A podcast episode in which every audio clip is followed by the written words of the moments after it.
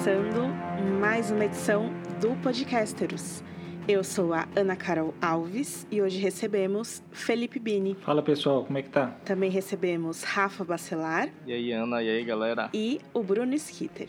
E aí, galera, beleza? Hoje nós vamos ler a nossa penúltima leitura conjunta de O Festim e a Dança, explorando dois capítulos muito intensos do livro, no final do livro. Então vem com a gente, seu lobo gigante, porque nós vamos para Castelo Negro.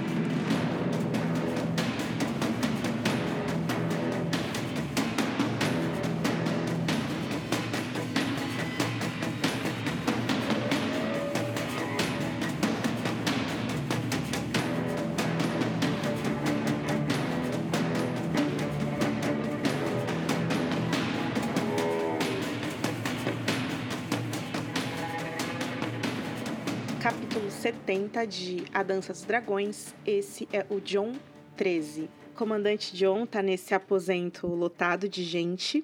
A gente vê a princesa Shireen, o cara malhada, o Axel Florent, a Melisandre parada perto do, do fogo, o rubi dela pulsando no, no pescoço. A gente vê o escudeiro dela, que é o filho do Davos, né, o Devan todos os homens lá da Rainha Celise, é, que o Martin descreve cada um deles, o nome, as roupas, o cabelo, da onde vieram, que fizeram.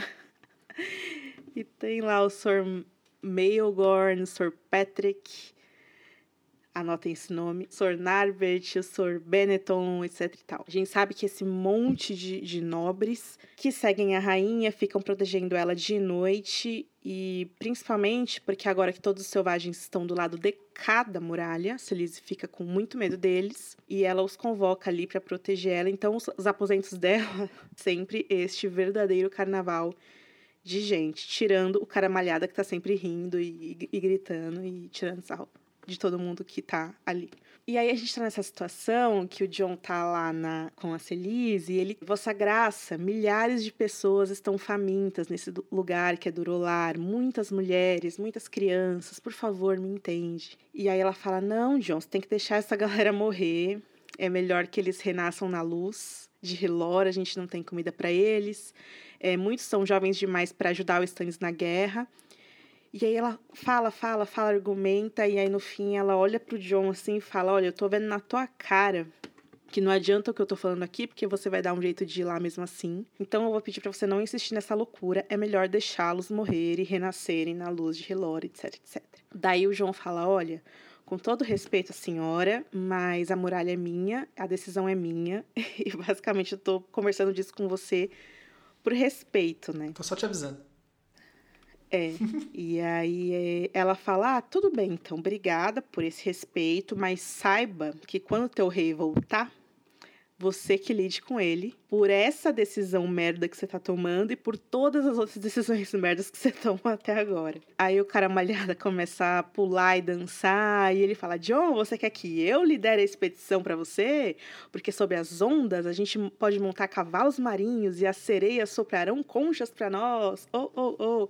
E aí todo mundo cai na gargalhada, né? Tipo assim, John, como, como se o John quisesse fazer esse grande ato heróico e nobre, incrível, que não significa nada que até o cara malhada tá achando graça, sabe? E aí, enquanto todo mundo ri, o John claramente não vê graça nenhuma, não vê um pingo de graça. E ele responde: Não, cara malhada, pode deixar que eu mesmo vou liderar os meus homens. eu fiquei imaginando ele falando, não, cara malhada de verdade. não, cara malhada. Não, senhor caramalhada, né? E aí, eu acho que pela maneira com que o John fala, que até o Rafa deu, riu agora, a Celise também debocha, né? Ela fala, ai, como você é ousado, né, Jon Snow? Eu tenho certeza que muitas canções serão cantadas sobre seus feitos quando você estiver morto, né? E aí a gente aproveita e escolhe um comandante melhor que você. E aí, depois de todo mundo basicamente humilhar o Jon Snow de graça, a Celise manda chamar esse cara que a gente comentou muito sobre ele. E no da última vez que a gente leu o capítulo de, do John, que é o Garrick Sangue de Rei, o Garrick da casa Barba Ruiva, que segundo ela fala e segundo ele mesmo fala, ele seria o verdadeiro rei dos selvagens, não o Mance Raider, né? É, ela chama esse cara e mandou colocar as roupas velhas do Stannis que tava lá no guarda-roupa. E o John fala que ele fica a cara de um senhor do sul qualquer, assim, depois que ele se veste bem, né? O cabelo dele vermelho, a barba parada e tal. E aí a Celise fala aquilo que a gente já tinha falado no podcast, que ele seria descendente do Raymond Barba Ruiva, e que por isso ele é o rei verdadeiro de selvagem. E aí ele se deu muito bem com a Celise vice-versa. Ela arranjou tudo para ele, deu a mão dele para filha mais velha do Axel Florent e as outras duas filhas dele a Celise arranjou para outros dois senhores lá que seguem ela. Tem uma parte excluída aí nessa parte do John. Hum. A Celise fala que o Jerry é o verdadeiro e legítimo rei dos selvagens. E aí tem um, um parágrafo seguinte que o John fala: Não, o John poderia ter dito. Jerry é descendente de um irmão mais jovem de Raymond Baba Ruiva. Para o povo livre, aquilo contava tanto quanto ser descendente do cavalo de Raymond Baba Ruiva. E aí o, o parágrafo termina aí, na edição brasileira. No original tem uma passagem em itálico, né, que é pensamento do John, ele pensando assim: eles não sabem nada, eles não sabem de nada, Ygritte.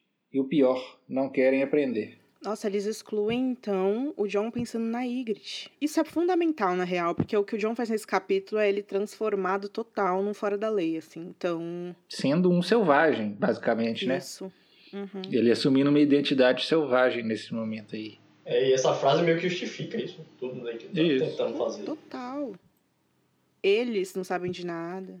O Uhum, jeito que ele isso. se dá tão bem com o Tormund. Tem uma passagem pequena, acho que são oito palavras, sei lá, umas dez no máximo, e assim, muda tudo. Aí, enquanto a Celise tá falando que ela arranjou, não sei, marido para as filhas todas do Gary, que Gary que arranjou uma esposa nova para ele também. O cara malhada começa a dançar de novo e cantar a música de casamento, e aí todo mundo começa a rir de novo. e enquanto o bobo canta, a Celise continua, a, como diria o Rafa, apertar a mente de Jon Snow. E aí ela fala: não, porque aquela Val lá, o John, chama ela lá pra gente resolver o negócio aqui agora. Porque essa menina tá aí solta no mundo. e eu decidi, eu decidi, John, Volta no mundo. que ela que ela vai se casar com o Sir Patrick da Montanha do Rei, aquele cara ali, ó. E aí o John olha assim, tipo, ok, Vossa Graça, mas você já conversou com ela sobre isso? Eu não sei se a senhora sabe, mas no costume selvagem, o pretendente tem que roubar a mulher que ele quer ficar é, para mostrar, enfim, coragem. É, o Patrick vai fazer isso, ele vai lá roubar ela. Porque se ele não for. Se ele não fizer isso, ela não vai querer, não. E aí o Patrick tá escutando tudo, ele responde: Não, John, não existe homem mais corajoso que eu, pode deixar comigo. É, você vai ver, ela vai gostar. E aí a Celise fala: John, você precisa mandar essa menina aqui para mim, porque eu vou ensinar ela como uma nobre senhora deve se portar, como deve, como deve se vestir, como deve tratar o marido. Então você traz essa menina, porque já deu dela ficar aí sozinha pe- perambulando pra lá e pra cá, o dever dela agora é com o Sir Patrick. E aí o Jon Snow fala: ah, então tá bom, galera, tchau, tchau, deixa eu ir lá. E aí quando ele tá indo, a Melisandre chama ele, a saia vermelha dela rodando, farfalhando, né, pra lá e pra cá. E aí o John, ai, o que que foi, né, minha senhora? O que, que a senhora quer? E ela, John, a gente precisa conversar, cara. Dele, ah, eu não posso agora, que eu tenho meus deveres. Daí ela fala, é sobre isso mesmo que eu quero falar, Jon Snow, sobre seus deveres. Cadê o, cadê o teu lobo, Jon Snow? Daí ele fala pra ela, ah, cara, ele tá dormindo nos, nos nossos aposentos, a Celise não gosta que ele fique perto, porque a- ele- ela tem medo que ele ataque a Shireen. E também tem o Borok, que é esse troca-peles, que ele tem um javali, que o Martin descreve que o javali tem o tamanho de um touro. E esse Borok, eh, vocês devem lembrar que a gente descreveu ele na, na passagem da muralha, né? Quando os selvagens vieram pro lado de cá. É, agora que eles estão instalados, o javali e o Borok gostam de ficar no cemitério lá que tem em Castelo Negro. Eles são muito darks, né?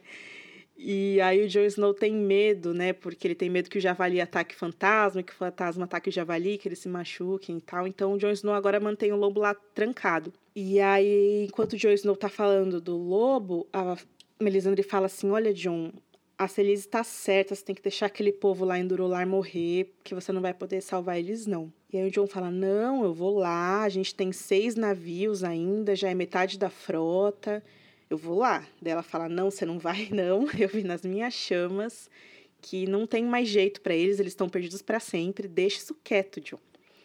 Daí ele fala: Olha, minha senhora, só mente para mim, suas chamas mentem, você só sabe contar historinha, tudo que você fala para mim nada acontece, cansei de você. Dela, mas John, é que às vezes eu me engano, você não tá entendendo quais são é, os meus interesses, né? Você não tá entendendo que as minhas mensagens não são bem assim o que você tá pensando e tal. Daí ele fala assim, cara, você prometeu para mim várias coisas. Você prometeu minha irmã, cadê minha irmã? Você falou de garota cinzenta, não era minha irmã. Você falou de adagas na escuridão, você falou de príncipe prometido nascido da fumaça, do sal.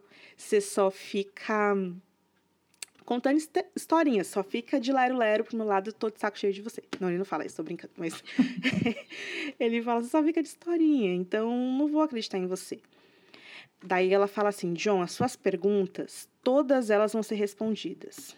Olhe para os céus, você vai ter as suas respostas, e quando você tiver essas respostas, você não pode esquecer de contá-las para mim. O inverno está quase sobre nós eu sou a sua única esperança.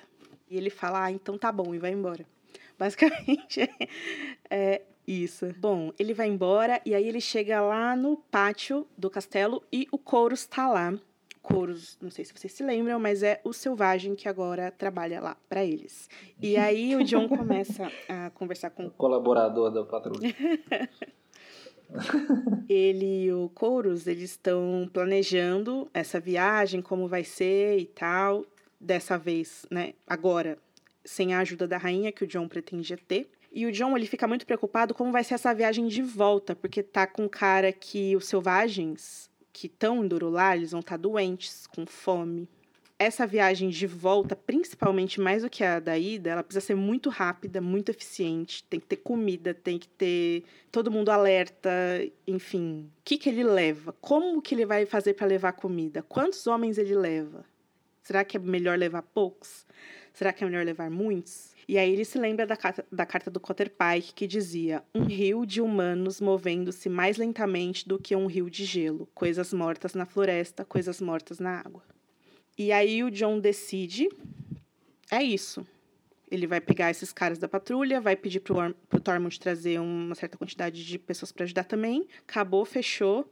Bora salvar aquela galera lá. E aí ele pede pro Coros convocar os melhores homens dele para uma reunião na sala dos escudos, no salão dos escudos, para eles combinarem como vai ser essa viagem e tudo mais à noite. Aí, enquanto o Coro está saindo lá para começar a chamar a galera, ele olha assim para o horizonte, né, dramaticamente, para a torre, e aí ele observa a muralha branca, opaca, e ele olha para o céu, e o céu está mais branco ainda do que a muralha, e é esse o problema. O John começa a rezar para que não tenha outra tempestade. As tempestades estão cada vez piores lá. E enquanto ele está preocupado com a tempestade, ele vai até o arsenal e aí os caras que estão trabalhando lá para ele, que eu esqueci o nome deles agora, é o Rory e o outro.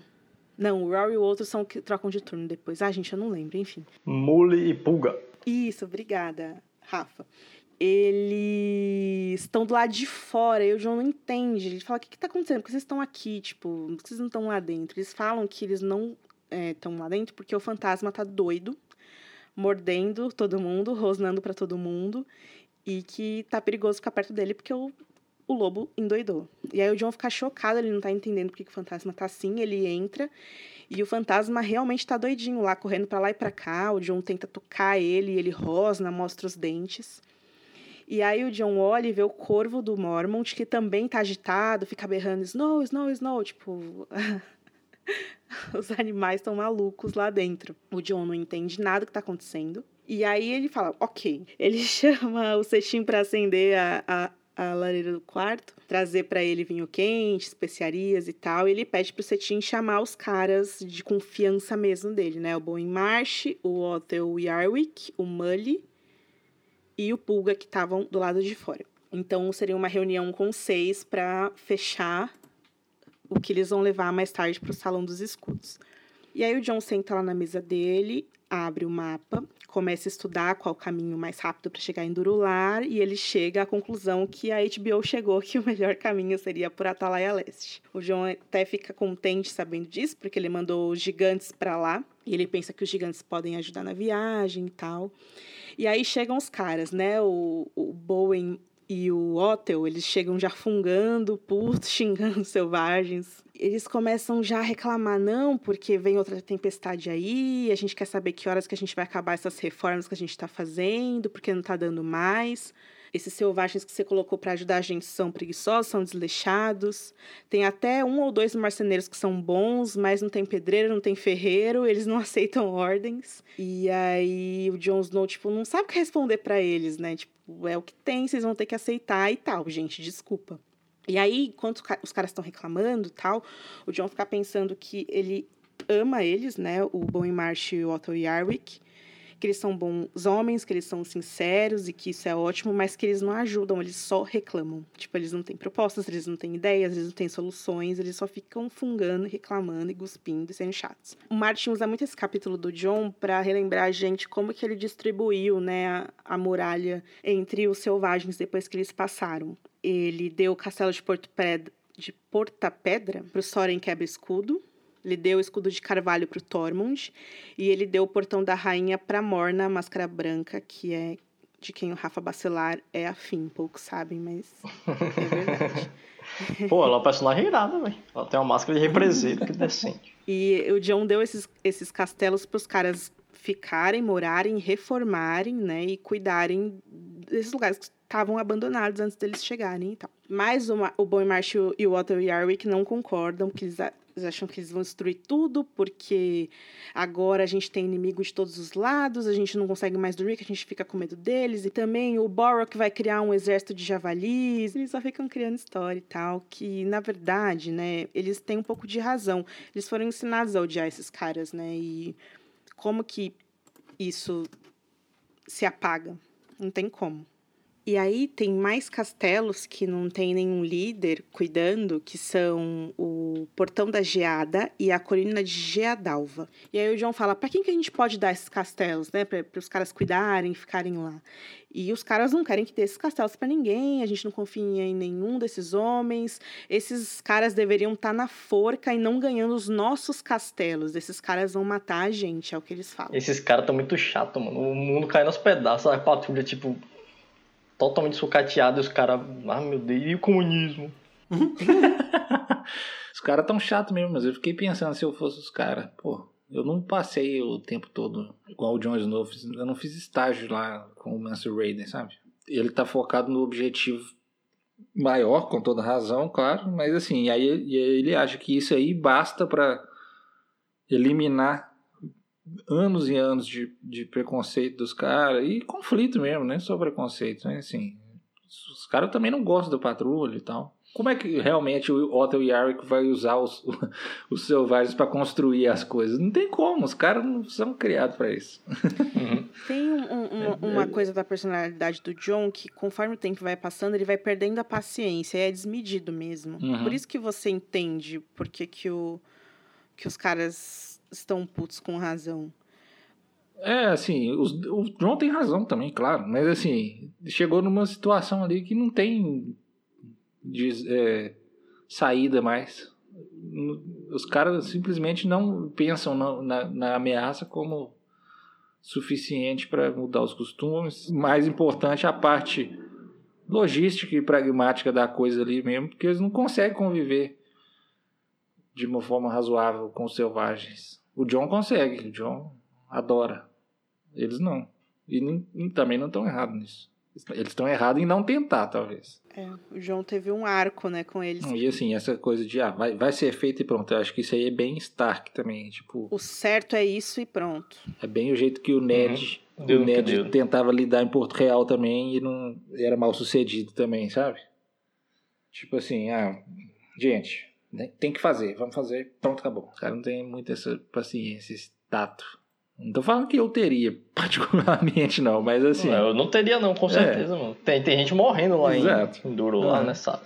Mas assim, é o que diferencia, né? Aí eles voltam a falar sobre a viagem para Durolar e o Yarwick só entornando o vinho lá que o Cetim preparou.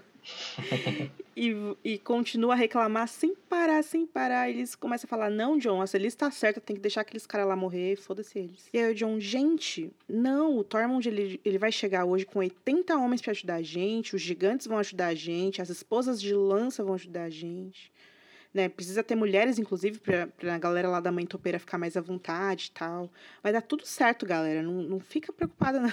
E aí o Bowen Marsh, ele ainda tem a cicatriz daquela batalha lá da Tormenta de Espadas que, ele, que eles uhum. tiveram que ir lá para brigar com o Chorão. Não sei se vocês lembram. Da ponte, né? Aí, ó, tá vendo? Como é, como é que você vai exigir de um cara desse? Ah, agora você trabalha ali com os, com os caras. Não dá. Chorão sinistro, né, cara? Ele começa a esfregar a cicatriz e aí ele começa a amaldiçoar todo mundo. Ele fala pro John: é, Ah, John, é, é pra gente salvar então qualquer meia dúzia de, de Zé Ruela que tá lá? Vamos levar então também os bebês e os velhinhos? Já que você tá pouco ligando pra gente?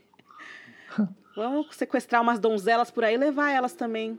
O que, você acha? Desde o começo do mandato do John, Boemart reprova a relação do John com os selvagens. Tem conflitos leves e até certa medida saudáveis com o John desde o começo da história, né? Na verdade, a relação especificamente do John com os selvagens, ele sempre deixou claro que ele reprovava. No começo da dança tem a questão com o Cetim, né? O Cetim era um ex-prostituto e ele reprova intensamente o John colocar o Cetim como intendente dele. Então, Bowen Marsh fala pro John que queria selar os portões, o Bowen Marsh fala pro John que ele não não acha legal a ideia de ter que compartilhar a comida da patrulha com selvagens. E nenhuma dessas propostas, ou ideias, ou conselhos que o Bowen Marsh dá pro John, o John acata. E tem um detalhe interessante, que eu não sei se os nossos ouvintes lembram, mas o Marsh, ele é nortenho, mas ele não segue os velhos deuses, ele segue os sete deuses. Tem aquela cena em que o John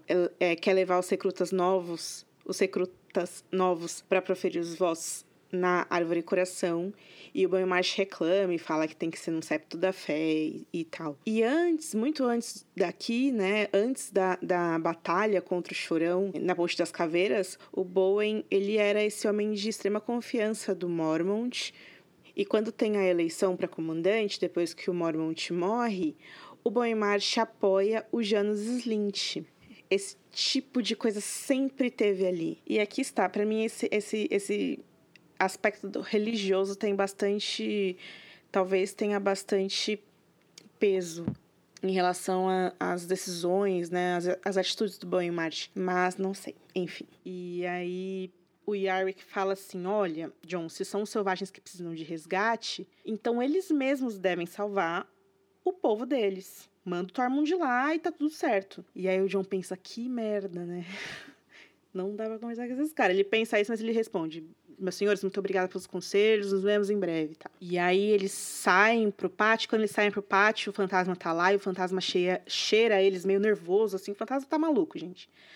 E aí o John pensa, é, esses são meus irmãos, é, mas eu amo eles, mas a patrulha precisava também de um, alguém como o Aemon, alguém como o Sam, alguém que tivesse a coragem do Corin, a força do velho urso, a compaixão do Donald Noy. Mas em vez disso, tenho esses dois.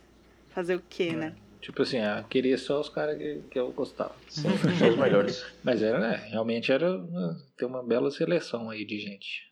Aí lá fora, a neve pesadona caindo e começa a enterrar o castelo, enterrar a escada e principalmente as portas das celas de gelo. Não sei se vocês lembram, mas tem gente lá. Tem o Cragan Karstark, que tá preso, e o John fala que ele fica jogando cocô congelado nas pessoas que passam. tem mais outros três lá, e tem os dois mortos ainda da, do primeiro livro, estão lá ainda. E aí o John pensa: ah, se os mortos até agora não se levantaram, eles vão ficar aí. Então vamos tirar os vivos, senão eles vão morrer também. Aí o John desencava né, as celas e abre os portões. E aí eles chamam, ele chama 10 ajudantes e o One One, o gigante, para tirar todo mundo de lá. E os mortos, o John resolve deixar eles lá. E o John pensa, ah, eles vão ficar, eles estão em correntes, se eles acordarem, eles não vão ser, é, se libertar das correntes, né? Eles vão, vão ficar aí. E aí, quando, depois que eles libertam o, o, o Stark, os caras, chega o Tormund com 50 homens Ele tinha prometido 80 e trouxe só 50. E o Tormund chega com a cara toda vermelha, né? Queimada de gelo, todo congelado. E o Tormund é uma figura, né? Ele chega tirando o maior sarro. Aí ele chega, na verdade, zoando o Garrick, sangue de rei, né? Rei dos selvagens, a minha bunda, ah, minha bunda peluda é um rei melhor do que aquele coitado. E aí, conforme o Tormund vai falando as piadas, o corvo do Mormont vai repetindo as piadas do, do Tormund. E aí o Tormund quer o corvo para ele, eles ficam brigando lá por causa do corvo do Mormont, e aí eles finalmente começam a conversa sobre a viagem. E aí, quando eles começam a, a conversa sobre Durolar, chega o Mully dizendo que chegou uma carta do Clydas. E aí, que quando o Mully chega, ele tá, tipo, branco, pálido, assustado, tremendo, sem saber o que fazer. E aí o Tormund fala, eita porra, asas escuras, palavras escuras, não é assim que vocês falam? Daí o John pensa, né? A gente fala um monte de besteira, mas sei lá. Vamos ver o que, que, que tá acontecendo, né? Aí o John pede para deixar o, o, o entrar e ele, todo tremendo, assim, branco com medo, ele fala: Senhor, essa carta que acabou de chegar me assustou muito. E aí o John pega a carta na mão e do lado de fora da carta está escrito bastardo selado com uma cera rosa endurecida. Aí o John abre, desenrola, né? E lê. E o que está escrito lá eu vou contar para vocês a seguir. Descoberto o escândalo que todo mundo suspeitava. antes, não, antes, de, antes de começar a carta rosa, o John nesse, nessa parte ele tá muito sem tempo, irmão, velho. Os caras começam a falar os ditados lá e ele fala. Ele fala, é, mano, a gente faz também. A gente também fala que sangue é um frio, mas festeja uma febre. A gente fala um monte de besteira. E aí os caras começam a falar mais ditados. Ele fala, tá bom, acho que é sabedoria suficiente para o momento. a gente fala um monte de merda, cara. Não enche o saco. Não. É, mano, sem tempo, velho. É, sem Molly, o Molly fala: Minha avó sempre fala que amigos de verão derretem como as neves. Aí o João, ah, cala a boca, né? Mas aí tá o Clyde lá fazendo cocô nas calças, entrega a carta. O John olha, bastardo, tira o selo, desenrola e lê. E é isso que está escrito: Seu falso rei está morto, bastardo. Ele e toda a sua tropa foram esmagados em sete dias de batalha. Estou com a espada mágica dele. Conte isso para sua puta vermelha. Os amigos de seu falso rei estão mortos. Suas cabeças estão sobre as muralhas de Winterfell. Venha vê-las, bastardo. Seu falso rei morreu e o mesmo acontecerá com você. Você disse ao mundo que queimou o rei para lá da muralha. Em vez disso, você o enviou para Winterfell para roubar a minha noiva. Terei minha noiva de volta. Se quer Mance Raider de volta, venha buscá-lo. Eu o tenho em uma jaula, para que todo o norte possa ver, a prova de suas mentiras. A jaula é fria, mas fiz um manto quente para ele, com as peles das seis putas que o seguiram até o Interfell. Quero minha noiva de volta. Quero a rainha do falso rei. Quero a filha deles e a bruxa vermelha. Quero sua princesa selvagem. Quero seu príncipe, o bebê selvagem. Quero meu fedor. Mande-os para mim, bastardo, e não incomodarei você e seus corvos negros. Fique com eles, e eu arrancarei seu coração, bastardo, e o comerei. Ramsay Bolton, legítimo senhor de Winterfell. Esse bilhete é verdade. Crass. eu, pensei, eu pensei no Crass também, comer coração. Então. Tem problema de tradução aí também. Viu? Tem uma hora aqui que aquela parte que fala assim, ó, seu falso rei morreu e o mesmo acontecerá com você. No original é Your false king lied and so did you. Ele fala, seu falso rei mentiu e você também. Hum. Não afeta muito assim não, mas é só mais uma bravata do do Ramsey, mas tá errado, né? Tipo, trocaram lied por died. É, tem muitas coisas nessa carta, tipo assim, tirou as peles das lavadeiras, é, matou todas elas, tá falando que matou o Stannis, tá falando que quer o Fedor de volta. O que, que isso quer dizer pro John, né? Tem coisas que o John entende, tem coisas que o John não entende. É horrível, é horrível, horrível, horrível. É, o John lendo, a cara do John, sei lá qual é, mas o, Thor, o George descreve a, o Tormund assustado com a cara do John lendo o que a carta diz. Daí o John fala, cara, lê isso aqui. Aí o Tormund pega com a mão, olha assim, e ele fala, ah, John, legal, mas é que eu não sei ler não, lê aí pra mim. o John lê é. tudo pra ele, E aí o Tormund fica horrorizado, mais confuso do que horrorizado, porque ele não entende porque que o Mance Raider é citado como prisioneiro. Como assim, John? Vem dizer que o Mance Raider tá lá? O que que tá acontecendo? E aí, nesse momento, o John lembra que a Melisandre disse para ele olhar para o céu e que também ele, ela tinha visto um corvo na tempestade.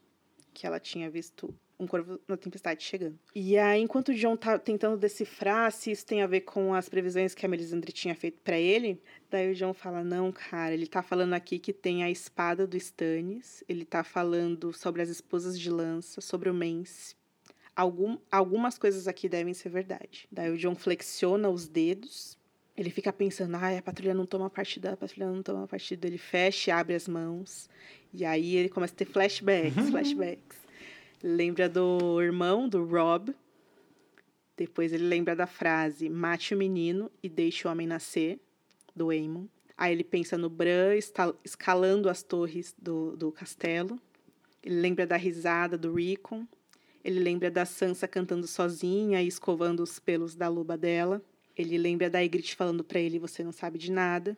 E por último, ele lembra da Arya, com o cabelo todo desgrenhado, correndo pelo quintal de casa. E aí a frase do, do, do, do Ramsey ecoa, né? Quero minha noiva de volta, quero minha noiva de volta. Essa hora aí é tipo aquela hora no Guardiões da Galáxia 2 que o Peter Quill fica lembrando para usar o poder dele. Ele lembra do, dele voando com o Rocket, fica lembrando dele ouvindo música com a mãe dele que morreu. aí ele, aí ele flexiona a mão e usa o poder. Agora o Jones não vai usar o poder dele. É isso, gente. O sentido da gente, nossa, nosso conceito de casa, nosso conceito de tudo. Tá nas coisas que a gente ama, né? É porque, assim, a descrição, eu tava vendo aqui também, tava lendo exatamente o passagem, ficou muito parecido com a, a, é, é, um recurso super comum também, né? Tipo assim, de lembrar de pessoa em pessoa, mas eu fiquei pensando no filme. Nossa, mas o, jeito que o Martin coloca, assim, sempre que é Stark lembrando, puta merda, bicho. Enfim. e aí, o que o Martin faz, ele corta a cena e ele fala só que o John e o Tormund conversaram durante duas horas depois disso.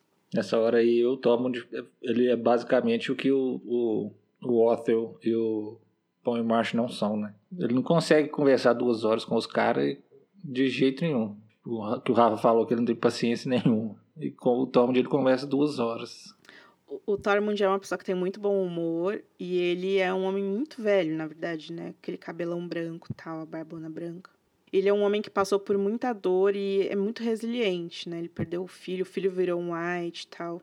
Isso me lembra que tem uma, uma ilustração de algum calendário das crônicas, não lembro o ano agora, é, que as artes foram feitas pelo Donato Giancola. E uma das ilustrações é o Tormund junto com os irmãos da patrulha e tal. E o Tormund, na arte, é feito com o rosto do George, com o rosto do George R. R. Martin. É bem, bem legal, mas enfim. Tormund é tipo a mão do John. Powerful, hein, Bini? Essa imagem. Powerful. É. Pena que não vai rolar. Seria uma pena se o rei morresse nesse momento. E aí é, chega a hora da reunião que o John tinha planejado para o fim da noite, lá no salão de escudos.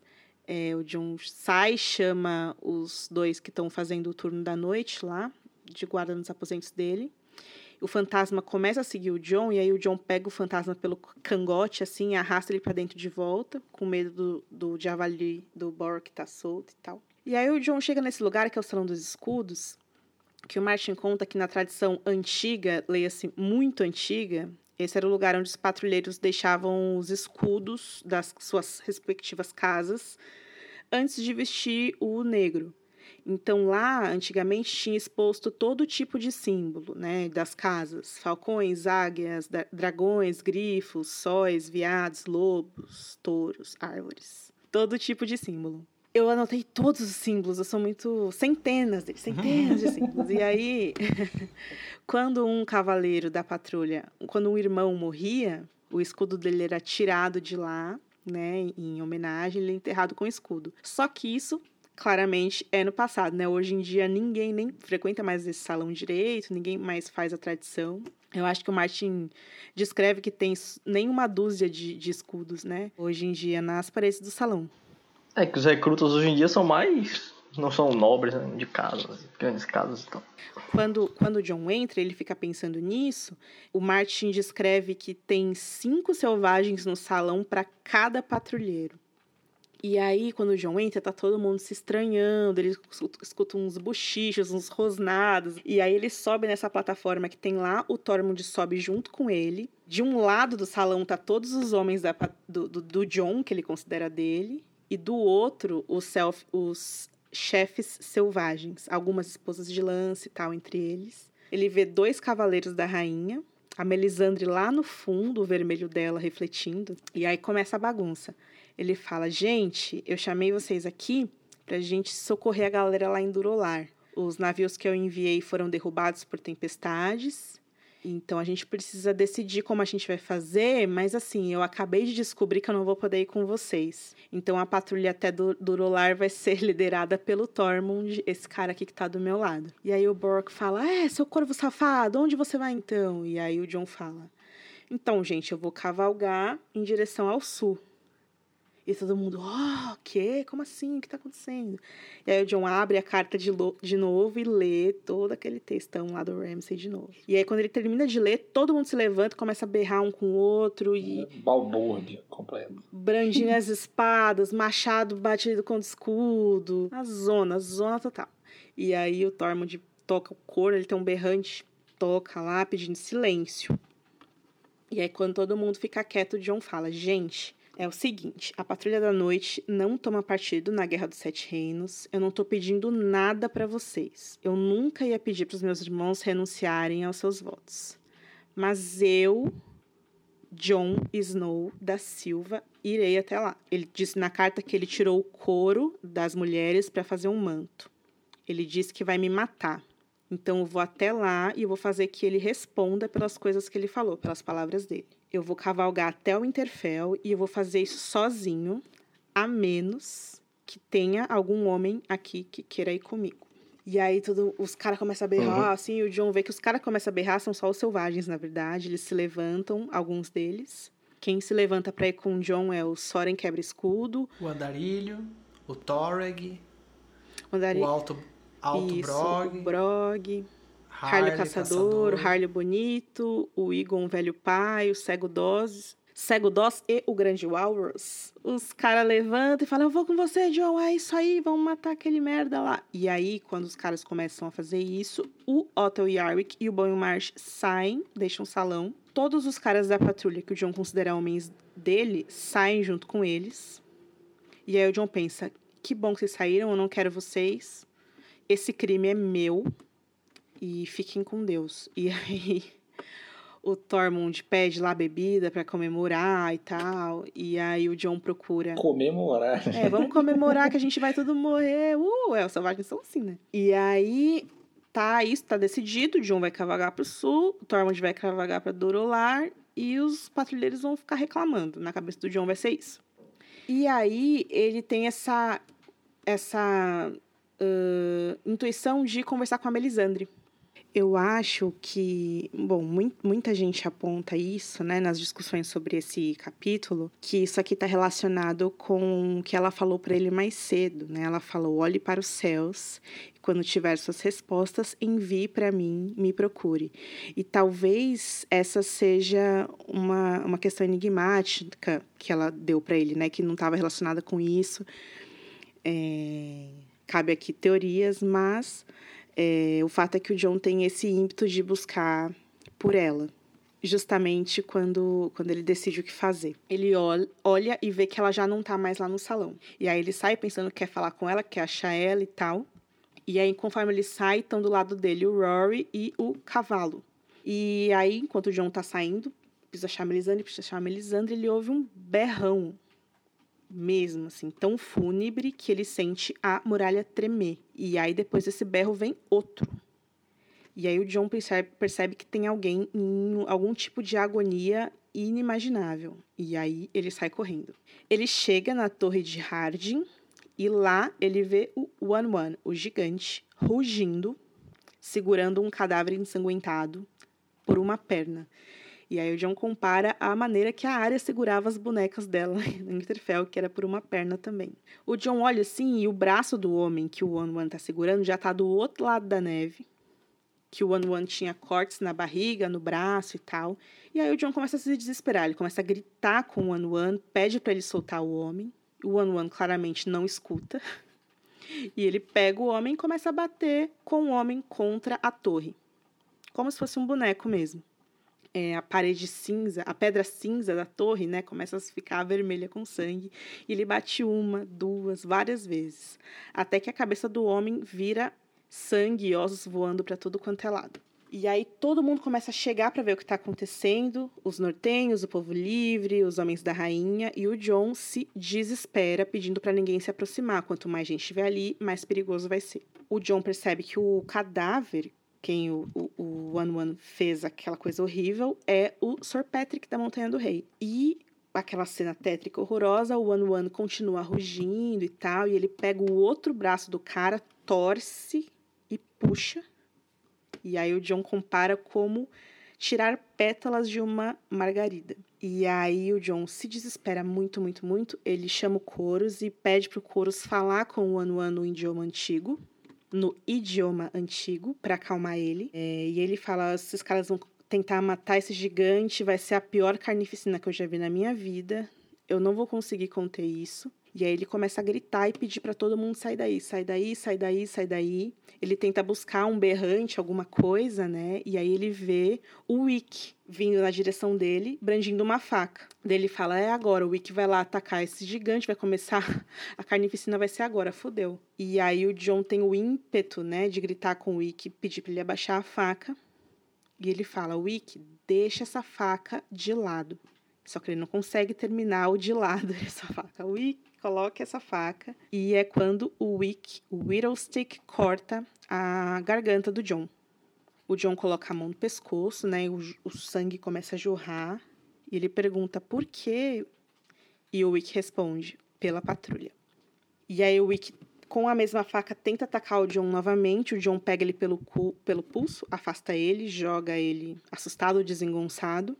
E o Wick começa a quase pedir desculpas pro John. É uma cena muito confusa. E aí um monte de gente começa a gritar, e aí o John, ele alcança a garra longa no cinto, mas ele não consegue tirar a espada da bainha.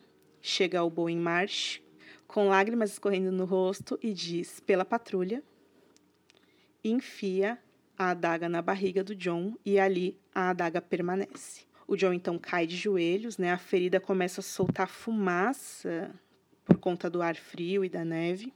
E aí o John sussurra fantasma, e a dor toma conta, ele pensa, espeta neles com a ponta aguçada. E aí vem o terceiro golpe, que é na região superior das costas. E aí o John finalmente cai na neve. E o quarto golpe ele não sente, apenas o frio. É, esse, esse, esse final desse capítulo é muito tenso, né, velho? Tipo, eu lembro a primeira vez que eu li isso daí, que eu fiquei muito em choque, assim. Você fica, você fica sem entender. É bem construído ali pra você ficar sem entender. É. Igual o John tá sem entender, né? O que que tá acontecendo? Ele tá sendo esfaqueado mesmo? É, é isso mesmo? É bem. E é bem. E rima bastante, né? Como o Bini falou. Da, a, a, palavra que ele não gosta rima com o final do Quentin também. É. O Quentin, ele só fala ou, né? É, ou. Ó. Oh. Uhum. O que, que acabou de acontecer aqui, galera? É, o isso, isso, é até meio. Isso é até meio esperado se for parar pra ver, né? A gente tirando, tirando talvez todo o contexto que, que tem, que também é justificável e tal, mas tipo, se você não usar o contexto e pensar só nos últimos, nas últimas cenas do, do, do capítulo, isso é bastante justificável, né? O John acaba de desertar, né? E aí, o que, que resta para um desertor é, é isso, sabe? É o que eles precisavam, na verdade, para poder consertar a patrulha na cabeça deles. Porque, tipo, o John tava, já tava abrigando selvagens e tal, que todo mundo era contra, evidentemente. E aí, ele desertar é realmente a gota d'água ali. Não, e assim, outra coisa que, que rima aí com o capítulo do Quentin é que ele fica. Durante o capítulo ele pensa, ele sabe que tá traindo, ele sabe, ah, sabe que é crime, ele sabe de tudo. Uhum. Isso é repetido várias vezes ali, ele sabe que tá. Agora, a dinâmica do herói mocinho é interessante, porque o que os caras fazem com o John é a mesma coisa que o Barristan fez com o. Mais ou menos, porque eles mataram ele. É, tipo, vamos tirar esse doido daqui. Não colocou ele na cela negra. É, exatamente, é verdade. O gelo. que é o, o primeiro que dá a primeira facada no John, ele é um personagem que, na verdade, é zero, né? Ele é apresentado no festim e ele quase não é um personagem, na verdade. A, a parte dramática é o Bom e March mesmo, né? Sim, sim. Que dá uma facada chorando, é um negócio. Outra coisa que é, ao longo do capítulo a gente vai vendo com aquela passagem excluída da Ygritte tendo essa reunião com o Tormund aí de duas horas, sabe? Ele, ele tá muito alinhado com os selvagens. Ele, quando ele vai pro Salão dos Escudos, tipo, convocar a galera pra ajudar ele, ele. Acho que ele já fez Aham. isso, porque ele sabia que o Selvagem ia apoiar ele, É, na hora Ele tá respondendo. Na hora que ele pensa assim, ah, tem meu exército. Ele já sabia. Sabia que ia Isso. provocar, que os caras iam querer ir pro pau. E isso, e é isso, exatamente. Ele fala, assim, o, o alinhamento do, dele formalmente é a patrulha, mas ele tá muito mais ligado aos selvagens. E Sim, sim. ao longo do capítulo o tempo todo. Ideologicamente, pensando assim, ele, ele age como um selvagem. Ele quer salvar a selvagem, ele, o cara que dá mais conselho pra ele não é são, os- não são os patrulheiros, é o Tormund. O exército que ele quer é selvagem. Complicado, né? E quando ele fala assim, que aquela hora lá que ele fala, depois é, de ler a carta, que ele fala que deveria mudar o plano, é ali que a coisa. É ali que clica, né? Ali que é o que trem desanda. É. Como diria aqui em Minas. tipo assim, porque o, o que ele tava. O plano dele anterior, que ele vai mudar, era um plano assim, altruísta, né? E. Claro, tinha a parte pragmática também de que é ruim deixar um milhões ou milhares de selvagens para os outros, porque eles vão virar exército. Mas assim, ele estava realmente preocupado. Não dá para deixar o pessoal lá abandonado. Era uma coisa heróica que ele planejava liderar e que, inclusive, foi exatamente isso que a série de TV quis abraçar, né? Porque os caras leram essa parte e falaram: Nossa, por que, que o Jon Snow não foi lá liderar, gente? Vai- Ia ser muito mais legal, porque justamente a porra do centro do capítulo é isso aí. o cara abandonando esse plano e quando ele estava pensando nos propósitos da patrulha, em troco do, de uma vingança pessoal dele contra o Ramsey. É tipo assim, é, é o oposto do que do, os- o plano que ele quer mudar e o plano novo é totalmente diferente. É o clique mesmo, igual você falou, Skinner. É, então, tipo, Uhum. ele, ele tá, tipo, toda essa, todo esse momento do... Não, não pensando só nesse capítulo, né, mas, tipo, todo esse momento desde que o Stannis chegou e tal, ele tá sendo tentado, né, a todo momento, Stannis oferecendo o Uhum. Winterfell pra ele, e ele tá firme e forte, sabe? Tipo, não, tô tranquilo, tô de boa, sabe? Vou, vou aguentar, ele para e pensa, vou aguentar, vou ser um bom, um bom comandante, não sei o quê. Só que, tipo, na, na hora da carta ele não aguenta mais, tá ligado? É. Tipo, primeiro, o cara, o cara tá com o Mance lá, ele, ele admira o Mance, né? Isso é claro, ele não quer deixar o Mance lá. O cara quer a noiva, né? De volta. tá ligado? Ele tá meio perdido do que tá acontecendo. Tipo, uma noiva? Como assim? O que tá acontecendo? E aí, tipo. Enfim, tu- tudo isso, o cara chamando Ele de que é bastardo dele, é. que tem, tem toda esse, essa treta, esse. é, esse problema dele, né? com A noiva que ele acha que é a área, né? Exato, Ele a noiva acha. que ele acha que ele é a área, exatamente. Que é a, é a, que é a é a irmã preferida, né? É, e a, a memória da área e a memória da Ygritte são muito presentes, né? O, o Spet com a, com a ponta aguçada, é isso? É. Isso, ex- exato, exato. E aí ele lembra da inocência da área, com o cabelo todo desgrenhado e tal. Essa, essa aproximação do John com, com os selvagens, ela acontece em função da Ygritte, né? Com a jornada que ele teve Sim. com ela. Uhum. É, é muito poderoso, assim, né? O, o sentimento da Ygritte, o sentimento com a área. Ele fica ali falando, ah, a patrulha, aquela hora que ele cita quem que a patrulha devia ter, né, que não tá ali mais, que é o Velho Osso, Aemon. Essa referência que ele tem agora é Tormund e Mance Raider. Ah, exato, exato. É, é a hora que ele fala, tipo, ah, mano, tipo, foda-se honra, sabe? Tipo, não- é, não é mais sobre isso, sabe? Eu não sou frio o suficiente pra colocar isso acima de tudo, acima, acima da área, acima do Mance, acima, sabe? Não é, e assim, é o que você falou, não é uma coisa do nada. Se ele recebesse essa mesma carta em outro contexto, Exato. Talvez ele reagisse não dessa forma. Exatamente. Mas ali, como já estava quase na tampa, só derramou. É, mano, porque também ele soube, ele soube da morte do, do, do Rob, do Ned, e ele tava na patrulha já, né? Sim, e ele exatamente. segurou a onda. Agora, a gente precisa endereçar uma coisa que é o One One. Porque o Martin, ele, ele coloca o One One pra matar o Sir Patrick. Por que que o One One matou o Sir Patrick? Tem uma resposta pra isso, certo? Sir Patrick tentou... Ah, sim, sim, eu, Roubar eu a sou. Eu sou honrado, eu vou. Eu vou. Não é o. Ah, deixa eu achar aqui, calma aí. Sr. Patrick tentou se provar pra Val lá. Isso. Será? Isso, exatamente. Tem Ele aqui. tentou matar o One. A gente tava falando no episódio passado e nesse é, que tem o, o Clayton Suggs, né? Que é um jogador de futebol.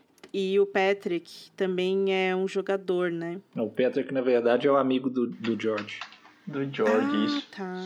E o One é o Giants. Né? É, É, o, o Patrick Camisão, é o, o Patrick é o amigo do George chama Patrick Saint Saint Denis ou Saint Denis, não sei. E o cara mora lá em Montreal. Por isso que o cara é da Montanha do Rei. e, o, e, o, e o Patrick, esse, esse de verdade aí, torce pros Dallas Cowboys. Por isso que o, o brasão do St. Patrick é igual ao dos, dos Cowboys. E o George gosta dos Giants, dos New York Giants, por isso que o o One One matou ele. Aí era uma É, aposta o- deles lá. Eu achei que a Ana tava falando da parada do contexto dentro da história. é, é, não, Não, tem mas tem também, também. que é o Patrick ele foi se provar, certeza, né? É, Eu acho. Né? Ele foi se provar pra, pra Val. Ele, que ele. A hora que eles estão falando, ah, é um costume bárbaro e não sei o que, ele fala, nah, nenhum homem. Nenhum homem jamais questionou minha coragem, nenhuma mulher jamais o fará. E aí. Cara, vou, O- vou matar o maior o cara One daqui. One- O One One era tipo. Ele, ele dormia na. Na. Na torre. Ele dormia no pé da torre onde a Val ficava, né? Ele é tipo o guarda da Val, né? Sim. E, e É tem, tipo o dragão e a princesa, né, mano? Da, e tem da uma torre. passagem num capítulo anterior aí, no John 9, que o One One dá uma risada e o Patrick desembainha a espada. Então já tinha uma rixa ali, né? E o cara é um imbecilzão do sul também, além de tudo. e além da aposta que o George fez com o amigo dele, né? Sim. Do mundo real. É, tem, eu acho que tem duas coisas aqui que a gente seria legal a gente falar, que é a- esse mito do que o George cria ao redor do lobo, né? O John ficar evitando a companhia do fantasma e quando ele evita a companhia do fantasma e prende o fantasma, ele perde a Tá vida, ruim. que é o que aconteceu com o Rob. Por que faz, fazes isso, George, conosco? Ai, gente. É. Ah, gente, ó. Essa parte do John morrer, a gente sabe que ele vai voltar. E as pessoas têm se descabelado sobre isso, argumentado sobre isso, teorizado sobre isso desde 2011. O que mais a gente pode falar de tudo que foi dito? Até porque a série de TV adaptou isso, né? Tem a fala da Melisandre aqui no livro Uhum. falando que ela é a única esperança do John, né? Uhum. E, ela- e essa, e essa parte aí de olhe para os céus, o que, que significa isso aí? É. Ó, eu, tenho sobre esse olho para os céus, se a, a minha teoria de que o John vai escorregar para algum bicho, né, ou pro fantasma, tem uma parte que ele olha pro céu aí nesse capítulo e ele vê que o céu tá mais branco do que a muralha. Aí eu Uhum. pensei, ó, pode ser uma referência ao fantasma. Ou o que quando eu tava nesse capítulo também surgiu na minha cabeça é o corvo do Mormont. Pode ser que ele, que ele na hora da facada final lá, ele não tenha sentido porque ele já não tava mais no corpo dele, sacou? Uhum. Ele tava lá no. Hum, tipo, ele olhou pro céu e o corvo tava lá. Ou ele tá no fantasma ou ele tava no corvo. Será que é isso? Eu pensei nisso. Essa parte aí eu observei Olhe também. para o céu. Quando ele fala, ele nunca sentiu a quarta facada. Porque, é, não sei se é exagero, mas também é um pouco saído do personagem, né? Tipo, meio externo. Tipo aquele, Uhum. aquela que a gente comentou do capítulo lá do, do Victário. Olhe para o céu. Mas pra vocês é como tá o coração de vocês em relação ao John, assim? Eu nem, eu nem fico mais triste com a morte do John. A gente não consegue mais, eu acho. Vocês ficam? Como vocês se É, sentem? depois, depois de ler, eu acho que bate um. Bate um. Uma lembrança do sentimento, sabe? Tipo. É triste, velho. É, e e tanto, tanto que na hora. Na hora que eu li, imaginar que ele fosse voltar e tal, e não sei o que, era uma coisa que ainda era, de certo modo, questionável, sabe?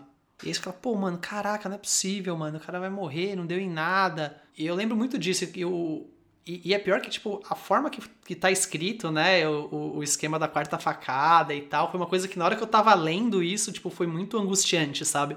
E, e reler agora, assim, de novo aqui, junto junto com, com a galera, ainda me remete muito esse sentimento. Apesar de a gente saber que é, provavelmente vai voltar mesmo tal, e enfim.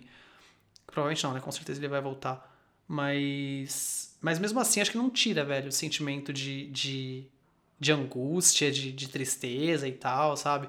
Porque, tipo, beleza, ele vai voltar, sabe? Mas vai, não vai ser. Não, mesmo, mesmo tendo rolado a série e tal, não vai ser o John da série que vai voltar, sabe? Nem esse aí. É, então, exato, nem, nem esse aí.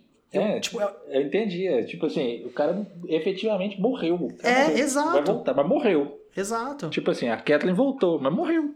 Isso é muito doido, É. cara. Isso é muito doido. Não, não vai, né? Não é assim, ah, não é como se ele tivesse to- só tomado uma facada e depois sarado. Não é isso, o cara morreu. Acho que realmente o George vai conseguir isso aí. Que é sempre a preocupação dele nessa história, né? De não, não, não fazer quando volta, voltar, no, voltar tudo ok. É. Voltou melhor. Acho que não vai ter esse Tem perigo, que não. ter consequência. né? Eu acho que vai ter mesmo. Vai. É, porque assim, olha o tanto que esse capítulo é poderoso. Não tem como você simplesmente descartar isso. Sim, exatamente, exatamente. Esque esquecer e tal lá. Mas o cara morreu. Eu sou totalmente a favor de que não tivesse mais capítulo dele depois. Seria fenômeno, cara. Ah, mano, mas com certeza tem. A última palavra que ele fala é fantasma. É, sim, sim. Vai ter, com certeza vai ter. É, eu, Tem que ter. eu, eu ia achar, assim, já que uma das propostas do George é subverter e etc. E as convenções, o cara que tem o arco mais heróico aí, mais clássico, não ter mais capítulo no meio do livro, nossa. E a gente acompanhar ele só pelo ponto de vista dos outros. Ah, sim. É, não, tudo bem. Isso, É isso- fazer ele morrer mesmo, né? É, isso. É, tipo assim, voltar outra pessoa. A gente vai acompanhar ele pela É, Melisandre. que nem a Kathleen. Ah, entendi. Aí é interessante. É, É, É, fazer a acho, gente sentir mesmo. Isso seria. é. é, isso isso é bem possível. Assim, eu acho que ia ser muito interessante, assim, como escolha narrativa, sabe? Não só dentro da história. Uhum. É, mas do ponto de vista, é, como falar, de tipo didático, assim, né? É, seria interessante é, entrar na mente dele, caso ele realmente tenha ido pro corpo do fantasma. Como que vai ser a reação dele, sacou? De um... É, mas, mas acho que é, o- é- Isso vai ser legal É, de ler. Mas aí eu acho que é assim, ele- pode explorar isso de outras. remetendo ao capítulo do Varamir, talvez. É, então, mas ele pode, Assim, ele pode explorar gente de outras formas, meu. Tipo, a gente sabe o que tá passando na, É. na cabeça da, da, da Kathleen, sabe? Com algum diálogo do John revivido com o Pove em questão lá, com o personagem de ponto de vista em questão que vai conversar com ele. Sim. e sabendo do coisa do Varamir e sabendo do John antigo, a gente vai justamente vai ter essa especulação. Vai não, né? Pode ser que seja assim. Aham. Eu acharia interessante. É, eu também. Mas não vou achar ruim também se tiver com- se voltar com o capítulo também não. O Martin é bem capaz, assim, não capaz no sentido de provável, mas ele tem plena capacidade de explorar isso. Tem uma- um personagem na história que o Martin quase faz isso. Que é a Arya. A Arya, ela, aos poucos, é, vi- vai, vai virando ninguém. E os capítulos dela são muito esquisitos de você ler. Porque aquela pessoa é a Arya, mas não é. No Windows já é outra pessoa completamente diferente. Mas como ele vai fazer com o John, realmente eu, eu não sei. Assim, pelo menos algum tempo eu acho que vai ficar sem. Ah, sim, como. sim, também acho. Vai ser Isso muito concordo. legal se Porque- for isso mesmo. Porque tem, já foi inserido Melisandre, aí a gente já falou disso. Uhum. Uhum. Sim. Agora, eu tenho interesse em saber também como vai ser essa pós-morte, né? Porque quem vai comandar? Tormund vai para Dorolar ou vai ficar? Não sei nem como é que vai ser isso aí. Vai ter conflito ali na hora. Eu também acho. Eu. Eu acho que é guerra civil, acho que vai ter velho. guerra na hora. Vai Ué, ter porradeira Imagina, na o hora. Tormund sai de dentro do Assim, se o Tormund não Do fizer nada Salão ali dos na hora, Escudos. mano, vai ser muito incoerente, eu acho. grande morsa, sai do salão dos escudos e olha ali Wum Wum e Jon Snow morto. Fala, que é isso? É caos completo. E tem patrulheiro, patrulheiros que são fiéis a ele também. Não, e aí, tipo, as neves apertando e dois mortos congelados lá, e o Cregan solto, e o Javali no cemitério, sabe? Tá tudo uma loucura. E o cara malhada lá dançando, e os camagris da Shireen vai voltar, e, a, E a e o Gary que agora acha que ele é rei. Então, e a Celise, e o Stannis no meio da neve. o, o Ramsay atrás da, da, do, do Theon e da Jane. Então, Mas esse aí eu duvido que vai sair de dentro do castelo. é verdade. É verdade. Vocês acham que o, a carta rosa foi escrita pelo Ramsay mesmo? Um motivo de muita teoria aí, mas pra mim, assim, tem que ter a distinção. Claro, foi escrito por... Eu sei que isso aí não quer dizer que tudo é verdade. Embora pareça que tem muita coisa que seja verdade ali. Mas assim, eu sou adepto sempre da explicação mais simples ser a verdadeira. E, o que é a explicação mais simples para mim? O cara simplesmente descobriu que o Mance Raider estava lá, torturou ele ou as esposas de Lance e ele consegue todas aquelas informações ali deles. Não tem nada ali que ele não poderia extrair sob tortura. Agora, se matou o Stannis mesmo, não sei. É, isso deve ser blefe também, eu também imagino. E eu li em algum lugar que um capítulo do Tion, provavelmente esse do Indies aí, ele era pra estar nesse livro e foi movido É, pelo marketing. O Martin falou, não, Assim. isso aí não tem nada a ver não, porque a cronologia não, não quer dizer que aquele capítulo é depois desse, entendeu? Então, É, não- é que nem o, o Quentin e o Barristan também, né? É, exato. não- assim, Foram simultâneos. não- não seria isso que seria prova de que o Ramsay está mentindo nessa parte de que derrotou o Stannis. É ridículo que ele Uhum. fala, eu tô com o seu rei e e a espada mágica dele. claro que é mentira, né? Sete dias de batalha. Sei lá. Assim, ele, ele claramente usa muitas informações ali que ele extraiu, que ele sabe, para provar a primeira coisa. Ah, tem um detalhe: o selo da carta não tem o, o símbolo da casa Bolton, né? Eu, eu, eu gostaria só de repassar os argumentos para quem não sabe ficar pensando aí. Pode. É, tem o fato da espada mágica lá, dele falar que tá com o Stannis e com a espada mágica do Stannis, só que a gente sabe, lendo o índice, que o Stannis tá vivo. Não, então, mas é isso que eu falei. Não quer dizer, não, pode, é, também. não quer dizer. Porque a cronologia desse capítulo do índice pode ser anterior Uhum. ao envio da carta. Legal. Aí a segunda coisa é que o Ramsay não coloca o selo da Casa Bolton na carta, né? Só tem o- a cera rosa, mas ele não coloca o selo da casa. E é por isso que muita gente acha que não foi o Ramsay que escreveu essa carta. Quem teria sido? Aí já é viajar demais, mas. Tem gente que fala que foi o Stannis. Então, um, um outro motivo pelo qual muita gente acha que não é o, o Ramsay que escreveu a carta é porque o Ramsay costuma, costuma, entre muitas aspas aqui, colocar pedaços de pele nas cartas, né? Ou de membros nas cartas. E aqui não tem nada disso, né? Tipo, prova de que ele torturou, matou as meninas ou o Mance Raider não tem aqui nesse caso. Nossa, quem é que acha que Stannis escreveu essa carta? Tô imaginando aqui, totalmente no Stannis essa. Totalmente. Eu Um tipo, jamais farei. um tipo de, de ardil desse aí. O cara, to- É, to- cara é- totalmente não Stannis. o cara, o cara é o Jon Snow sem paciência levado ao extremo.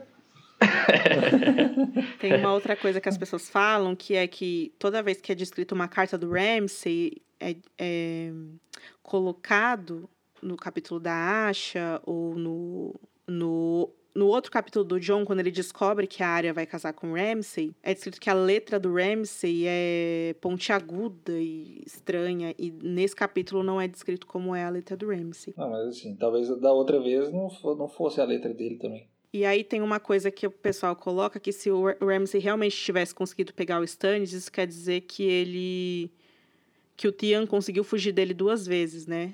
Uma vez no Interfell e outra vez agora. É, ele pegar o stand também não significa que ele pegou o tio, né? O tio pode ter escapado de algum jeito.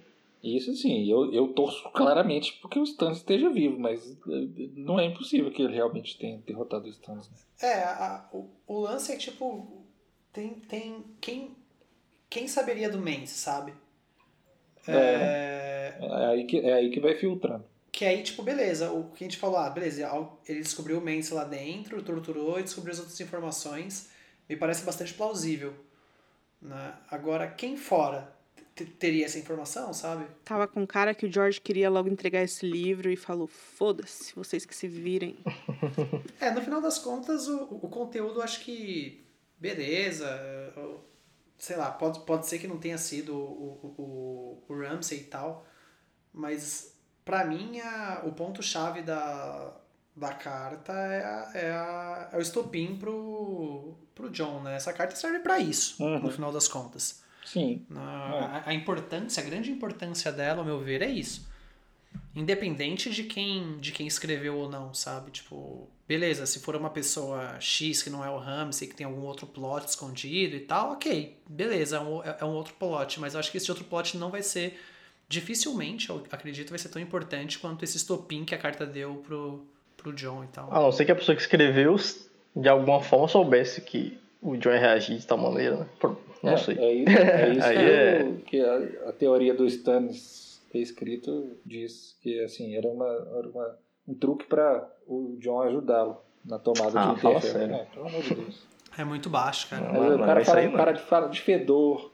Ó, o cara tem que saber que o Ramsay tá atrás do fedor e que ele chama de fedor. O cara tem que saber que o Manso tá vivo. Quem que sabe disso tudo? A Melisandre, né? A Melisandre. É, mas a Melisandre contou pro Stannis, então, que o Manso tá vivo? Não, mas a Melisandre pode ter escrevido a carta. Ah, Isso a aí já é outra teoria que eu tô criando aqui Ah, agora. entendi. Criando uma teoria live. Mas ela sabe que ela sabe disso tudo aí de fedor? Atenção, ao vivo, ao vivo. Não, não. A Rafael está criando uma ela teoria. Ah, viu chamas. no- ela viu no fogo, pô, o fedor. Ela sentiu, ela sentiu o cheiro no. A, te- a teoria nasce assim, ó. Ela viu essas coisas, essas informações do Ramsey no fogo, beleza, ela não sabia o que usar. Aí ela tem aquela conversa com o John, tentando dissuadir ele de ir, no, de ir pra Hard Home lá. E aí ela fala, eu sou sua única esperança. Ela fala isso, ela fala com essas palavras. E aí, quando ela fala isso e vê que ele não tem mais jeito, que ela vê no fogo que não ia dar em nada, ela falou, beleza, então eu vou interferir aqui e vou transformar ele no meu zumbi. Exatamente, meu garoto. Tá, tô lendo aqui, tem gente que acha que foi a Melisandre que escreveu porque ela sabe do Mance, porque ela fala pro John olhar pros céus, deixando ele alerta pela carta, sacou? Tem gente também que acha que foi a Asha Greyjoy, para que o John venha em auxílio deles, que ou que o John vá lá e mate o Ramsay logo e acabe com tudo. Mas aí nesse caso, como que a Asha saberia do Mance? Tem como? Acho que para isso o Tian teria que saber e falar para ela. O Tian sabia? O Mance contou para ele? Não se sabe, não sabemos. A gente falou tudo que tinha que falar e o Billy manda um link do extras.org com 20 páginas.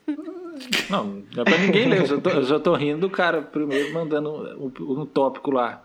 O plano de Stannis e por que ele escreveu a carta rosa. E aí depois, um ano depois, ele manda. Stannis escreveu a carta rosa. Atualizado. o cara arrumou novos Novas argumentos. informações É. da onde que ele tirou. Tem nem livro esse tempo aí. E se foi, né, gente? Não, gente, foi não. Não, não faz sentido. Não faz sentido nenhum, gente. Não, não, não. Rasgar o Stannis e jogar no lixo. É, então. Eu nem vou ler essa teoria aqui pra não passar raiva? Sinceramente. Se não tá passando raiva, não tá lendo Crônica de e Fogo, Rafa. É verdade. É, gente, eu vou encerrar que o Bini já mandou três links aqui pra teoria do Stannis mandou a carta. Vou ler tudo. Maldito. Uh, subam em. Não, não subem nada, na verdade. Suba. Pegue sua. Su subam seus dragões devastadores, né? Destruidores de cidade. E vamos para Mirin ou para a. Como que é que o Martin falou? A barraia de escravos? Barraia de escravos. Vamos para Barraia de escravos.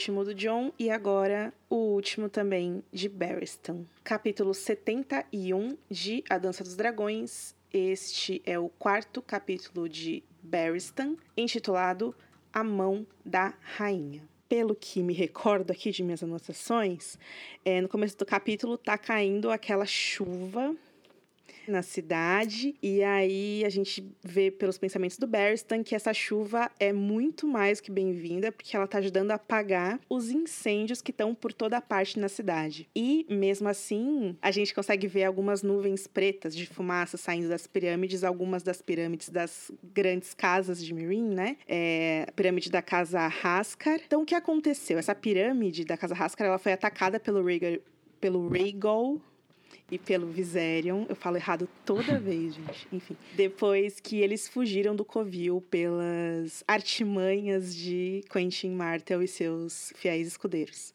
E aí o Rhaegal, ele tentou fazer o Covil dele no topo dessa pirâmide de Haskar.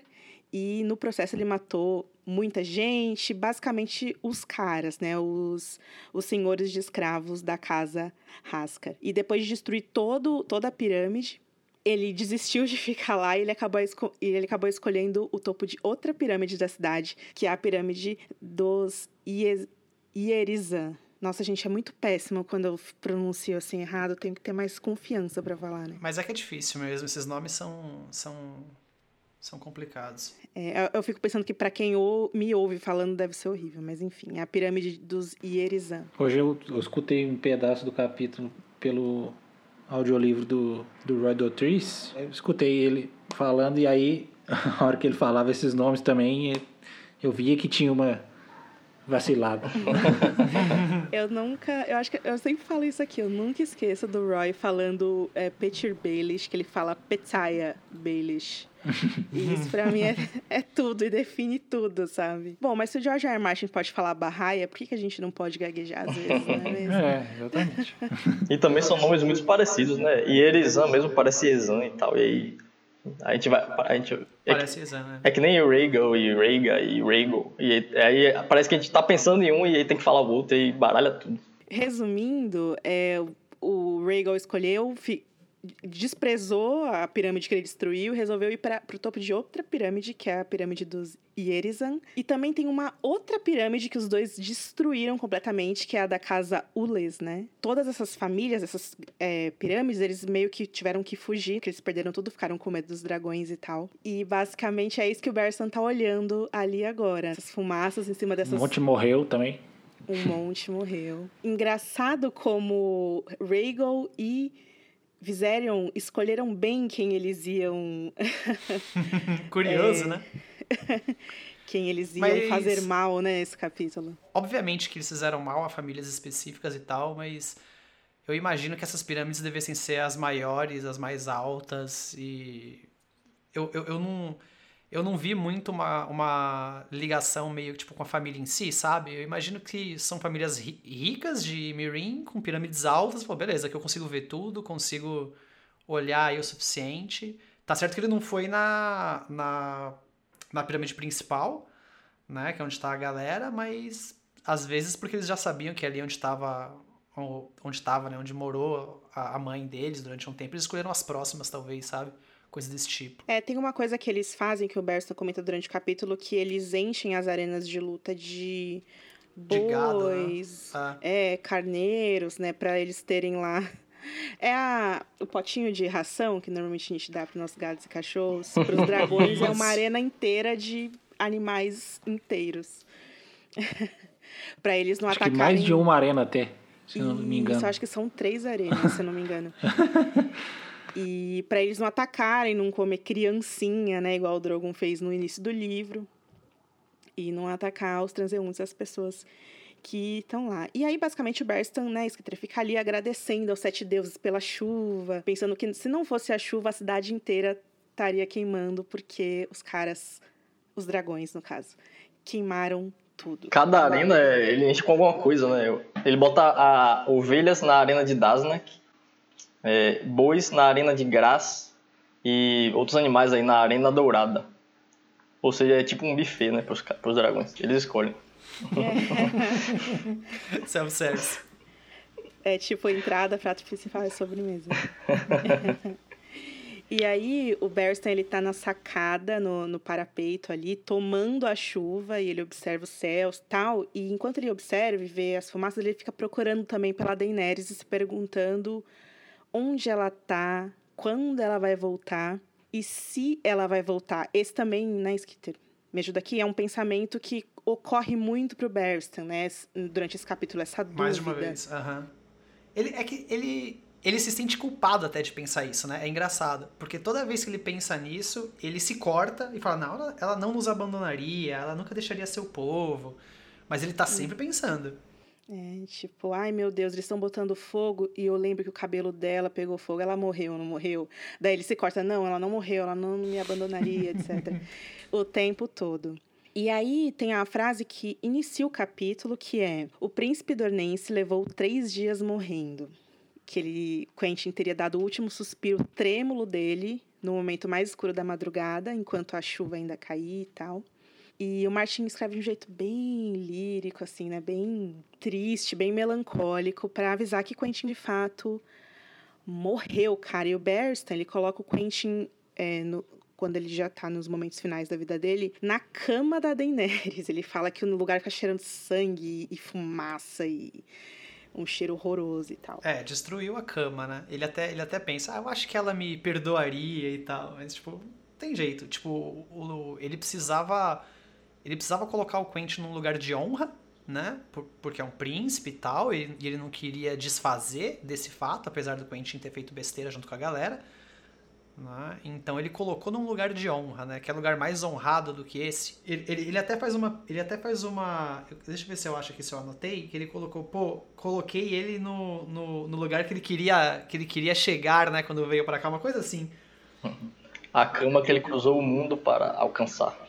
É uma coisa assim. Isso, exatamente. E ele diz que é uma gentileza, né? O Barston sendo gentil. E aí a gente tem essa pessoa, que no caso é uma criança, é, que é um ser humano sem igual, que é a Missandei. O Barristan coloca ela para ficar do lado do Quentin enquanto ele morre e a menina fica dia e noite dando água para ele, dando leite de papoula para ele quando ele pede, né? Ele pede com aquela voz em em tormento e ela vai lá e atende ele. Ela lê para ele, ela ouve o choro dele e ela dorme sentada do lado dele até o último suspiro dele. É, isso porque ninguém conseguia ficar perto dele, né? Nenhum, do, nenhum da, do, dos, das serviçais, nenhuma das crianças que estão lá de reféns. E aí o Barristan coloca a menina lá. Inclusive, ele chama as graças azuis para cuidarem do corpo dele e elas se recusam. É, é... Chamou... Na verdade, elas não chegam a se recusar, né? Elas nunca respondem, na verdade. Que, tipo, ele fica até com aquela. Ele fica até com a. com a. com o sentimento de que elas tivessem sido levadas pelo, pela água descorada, né? Pela égua descorada. E aí ele fica pensando, pô, ninguém me responde. Ele pediu acho que quatro vezes, se não me engano pela ajuda delas e nada, nada. Será que esse é um bom momento pra gente falar um pouco sobre as graças? Eu senti que quando eu tava. Elas aparecem bastante nesse capítulo também, e eu senti que, putz, eu precisava relembrar qual foi a trajetória delas nesse livro, né? Quem são as graças? Por que as cores? O que que é, de onde veio, do que se alimentam. Eu tinha notado aqui, mas era só na hora que falou das azuis, eu fui consultar que elas eram as curandeiras, né? Uhum. Tem uma ilustração no, nos card games é, que é muito bonita, das graças azuis. Tô olhando aqui, ó. As verdes, a verde é só uma, né? Que é a alta sacerdotisa, as azuis são as curandeiras, as, as vermelhas são tipo prostitutas, as brancas são jovens de nascimento nobre, novas demais para os prazeres do palácio, e as rosas não se sabe a especialidade, mas elas servem a graça verde. Ainda tem douradas e púrpuras também que ninguém sabe para que, que serve. Quando a Daenerys se casa com Risdar, ele, a cerimônia acontece lá no, no templo, né, das graças. Uhum. E é um, um local religioso mesmo, né? As graças são sacerdotisas, né? Diferente essa abordagem do Martin aí, porque... É, da religião. Mas ele não, ele não aborda muito a religião uhum. do pessoal de Giz, não, né? Isso. Igual ele faz com as religiões, outras religiões até. Não, não só de Westeros, eu ia falar que era mais de Westeros, mas a gente acaba sabendo até um pouco mais das religiões, aquelas que são mencionadas lá de Bravos, aquelas que são mencionadas em uma linha, do que essas aqui. É, eu fiquei pensando nisso sobre os Dothraki também, que ele, eles têm o deus cavalo, só que isso não é abordado de uma maneira tão intensa, assim. Os o que se sabe é que eles cultuam os deuses da velha Giz e que essas graças são as sacerdotisas deles. E a graça verde sendo a figura religiosa ali mais importante é, das cidades de Iscari. Toda cidade de Iscari tem a sua graça verde. A gente conhece a graça verde de Mirin aqui na dança. E tem-se essa ideia de que os Giscari consideram o sangue que é derramado nas arenas de luta como um sacrifício aos deuses. Mas esse conceito das graças é, é, é muito fascinante, né? Eu acho que é deliberado mesmo o fato de que o Martin não explorou uh, profundamente isso ainda. Vocês não escutaram o que eu falei da, das Carites? As Carites, na mitologia, elas são deusas é, da beleza, da dança. E são mulheres. E uma das traduções para um dos nomes, como elas são conhecidas, é Graças. Então a única coisa que eu pensei quando eu li o nome né, das Graças é nessas deusas, assim. Mas geralmente são três. E a gente vê que as graças do livro, diferente delas, tem tipo milhares de cores aí. As Carites, elas, se não me engano, elas serviam Afrodite.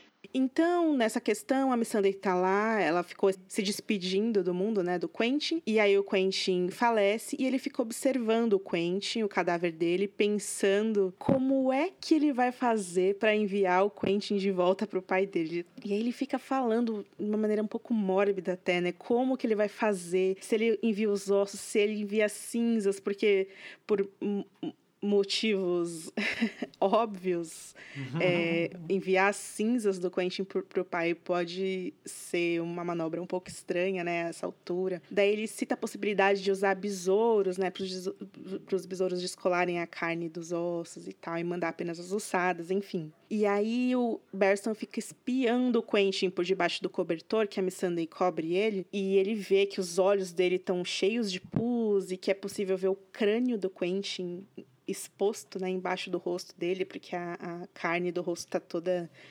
é, desmembrada, enfim. E aí o Berson fica pensando com muita tristeza: esse menino devia ter ficado em Dorne, né? Ele devia ter permanecido o sapo que ele é. E ele diz: nem todos os homens são feitos para dançar com dragões. Ele fica muito triste com isso, ele começa de novo a pensar da Daenerys: será que ela morreu? Será que ela tá viva? Se ela morreu, será que tem alguém cuidando do corpo dela do jeito que eu tô cuidando do Quentin aqui? E aí, enfim, o Martin coloca esse. esse ele descreve de um jeito muito interessante que é o dia penetrou na cidade, a luz impregnou o céu. Quentin morre, aí a primeira luz do sol aparece na cidade, e aí chega o Escarraz, ele tá dessa vez usando uma máscara de lobo com a língua pendurada, assim. Aí é, o, o Scarras chega com sua máscara de bronze de lobo e tal. E aí o, ele fala pro Berston que o conselho de Mirin está esperando a mão da rainha. Berston fica, meu Deus, mão da rainha, eu não concordo com esse título, nunca quis isso, eu sou apenas um cavaleiro e tal. Aos poucos o Berston vai repassando pra gente a que pé está a cidade de Mirin, agora que muitos dias passaram desde que Daenerys se foi. O primeiro ponto que ele aborda é que os portões de Mirin estão fechados e barrados. O Scarras conta para ele que ainda tem, provavelmente, alguns, muitos Yuncaítas e mercenários infiltrados dentro das pirâmides, mas que os homens é, da Daenerys estão alertas e tal. O segundo ponto que ele aborda é que os filhos da Arpia voltaram a atacar libertos e cabeças raspadas pela cidade. Ao todo, até agora, 29 pessoas morreram, e toda vez que eles matam uma pessoa agora, eles deixam o sinal da arpia, né? Que eles chamam. Riscado no chão e nas paredes. Eles também picham frases, né? Que os dragões devem morrer, ou Hargaz, o herói, morte a Daenerys e tal. Os caras estão até hoje celebrando o cara que tentou. Só um detalhe: 29 foi só na última noite, né? Não é a contagem total. Que é esse, esse é, o, é a parte que começa a ficar preocupado. Né? Que, tipo, chegou... Tá crescendo muito rápido. É, tá, o número tá crescendo muito rápido, exatamente. Tem, tem um detalhe, né, Skitter, que o Berstan, ele continua a cobrar aquele imposto de sangue que eles que a Daenerys cobra lá no começo do livro, os Carrasque sugere isso, que a cada morte eles cobram 100 como que é 100 moedas de ouro, 100 itens de ouro. E aí dessa vez ele fala, é, eu quero 2.900 itens de ouro, que são pelas 29 mortes. Enfim. E aí os Carras fala, cara, tá, você vai cobrar esse imposto de sangue que a Daenerys estava cobrando lá, mas não adianta você ficar querendo tirar ouro desses caras que já são ricos. Isso não vai significar nada para eles. Para mim, Bersa, ele fala, né, tem que ser vida por vida. E você sabe o que eu tô querendo dizer com isso, Berstan. A gente precisa começar a sacrificar os reféns dos caras. E aí o Berstan, não, a gente não vai matar criança, a gente tá falando isso há sei lá quantos capítulos, cara. Eu não concordo com isso. Uhum. Criança não, criança inocente, etc, os, etc. Os carrais é o diabinho no ouvido do Berstan. Ele sempre tá nessa. É, tem, tem a. Junto com, a, com as pichações ao lado dos corpos, achei, achei engraçado que começa o pessoal começa a pichar, os dragões devem morrer, eles escrevem Hargaz, o herói, e aí alguns acharam até Morte a Daenerys escrito no, nos protestos. Bom, aí o outro item que a gente descobre nessas falanças do Barristan com Escarraz é que na praça, debaixo de chuva, naquele momento, tem cerca de 200 nobres de Mirin vestidos com os tocars e tal, gritando e berrando e exigindo que Risdar volte ao trono e que o Berstan mate os dragões da Daenerys. Tenso. Tá bem dramática a cidade, né? A chuva, a fumaça e as pessoas pedindo que o Resder volte. Teve uma anotação que eu fiz sobre o Berestan, que é quando ele percebe a chuva, ele fala é, que ele percebe que a chuva tá. que os incêndios só não estão piores por causa da chuva. Ele fala, talvez os deuses não sejam surdos. E aí eu lembrei do capítulo da acha, que a gente leu no último podcast lá, que ela fala que os deuses nunca ouvem e tal. E aí eu pensei, hum, será que o Martin escreveu esse capítulo juntos, assim, próximo? Sei lá. Tem uma hora que ele pensa sobre isso aí também, que eu lembrei do capítulo da Asha e do Victário também, que ele pensa que o fogo é uma maneira terrível de morrer, né? E assim, a gente acabou de ver um monte de capítulo. Acabou não, sei lá, tem uns quatro ou cinco capítulos para trás, mas é no, reta final aí que tinha gente morrendo pelo fogo a rodo, né? E assim, o cara serve a Daenerys, né, gente? Então, ela significa matar gente por fogo. Então, não vai gostar muito, talvez, do futuro aí, não. Esse aí foi sem querer, mas eh, se ela for pra guerra, vai queimar muita gente. O dragão serve para isso. E o pessoal sabe disso, né? Eles falam com, sobre os dragões com muito horror, assim, e nojo mesmo, e vontade de matá-los. Todos que vão falar com Bersta. Menos Escarras, né? Que ele quer mais é que bote fogo mesmo. O Escarras quer que mata as crianças, os dragão não. É. Mas enfim, eu tava falando que uma coisa que muito interessante que o Berston fez é que ele mandou tirar o trono do Risder, né? O Risder tinha aquele trono lá que ele colocou que era todo incrustado, incrustado com desenho de dragão e tal, que ele se sentia o reizão dragão, né? E ele é, dava as audiências, né? Recebia as audiências sentado naquele tronão chique lá. E aí o Barstan manda tirar aquilo, ele também não manda colocar de volta o troninho da Daenerys com a almofadinha que tinha. E ele manda colocar uma mesa gigante, redonda, cadeiras naquela sala dos pilares lá, que é a ilustração do, da capa do livro Dança dos Dragões agora, que é esse lugar enorme com um pé direito, enfim, inimaginável e pilares cor púrpura, mármore púrpura, né? Contrastando com os tijolos é, vermelhos e enegrecidos. Tem, um, tem uma atmosfera, cores fortes, né? Intensas. Colocar aquela puta mesa, aquelas cadeiras para o conselho se encontrar, poder se encontrar naquele lugar e todo mundo poder debater as questões da cidade de igual para igual. Cavaleiros da Távola, de Barston. Cavaleiros da Távola de Barston, exatamente. Então, é, o Barston chega lá na, na na sala dos pilares pelos degraus e tal, e quando ele chega todo mundo se levanta. E ali tá formado o conselho da mão Barristan, que tem um de cada membro do, do grande exército da Daenerys. Então tem o Marcelém dos Homens da Mãe, tem o Simão Costas Listradas dos Irmãos Livres, tem o Tal Torak, que é um ilhéu de verão, que ele é novo comandante dos escudos robustos, os comandantes antigos morreram da égua descurada. Aí tá lá também o Verme Cinzento, dos Imaculados tem dois caras dos corvos tormentosos, um é o arqueiro e o outro é um guerreiro tristão, que eles chamam de viúvo, né? Um cara amargurado e tal. E para representar os Dothraques está esse cara que é o Romo, que ele é o Jacarran do, do Calazar da Dani, né? O Jacarran é o cara que corta a cabeça dos mortos pra... É uma figura mega tétrica, mega bizarra. É. Ele, ele vai recolhendo as cabeças dos mortos e daqueles que estão quase mortos também, depois da batalha, no caso. E esse nome aí, Jaca, Jacaran, é Homem da Misericórdia. Mercy Man, em Dothraki. E aí, do outro lado da mesa, estão os lutadores da arena lá. Tem o Gogor, o gigante, tem o Belaco, tem o Camarron Conde e o Gato Malhado. E aí, tipo, sim, esses caras estão lá porque o Berstan quer, tipo, tentar, né, falar, cara, não, esse é o conselho da cidade, vocês precisam estar aqui sim, embora vocês sirvam o Risdar, a gente precisa da opinião de vocês, porque os Yunkaitas querem, querem matar todos nós, então vamos ver que a gente consegue unidos e tal. E aí, bem devagarinho, magro, abatido, vem lá o Beoas, cara. O cara está vivo, galera. Palmas. Uh! Quem diria? E o Barristan fica felizão quando ele vê ele. Bonitinho, bonitinho. Ele coloca, coloca aqui, né? Mesmo. Ele, ele cita que o cara vem cambaleando, mas a, o trecho do livro é: Mesmo assim, a visão dele alegrou o coração do velho, do velho cavaleiro. Havia cruzado o mundo com Belas Forte certa vez e sabia que podia contar com ele se tudo isso acabasse em espadas. Acho bonitinha. É, no capítulo anterior tava dizendo que o cara lá era preto que nem tinta de mestre. E agora nesse, pra se redimir, ele. Ah, meu brother. Nesse aí ele, nesse aí ele te, dá um, um apelido pra esse cara, pro Tumco. Ele chama ele de Tum. Tum. Eu também pesquisei, mano, porque eu fiquei na dúvida. Mas é ele mesmo. Ele tá Tum. fazendo bem o papel de, de sor vovô, né? Tipo assim. Sor vovô. Ele fica pensando como é que a Missandei é toda talentosa e com 11 anos, já deu É, apelido pro Tumco de Tum. É. O cara já abraçou mesmo. E ele fica, ai ele meu Deus, não vovô." posso dormir, não posso dormir. E tá com sono o dia inteiro. é um vô mesmo, né? E aí o Berson fala, então, gente, Príncipe Quentin morreu esta manhã. E aí, cara, quando ele fala isso, um bufa, o outro ri, e o outro fala, ah, o Cavaleiro dos Dragões.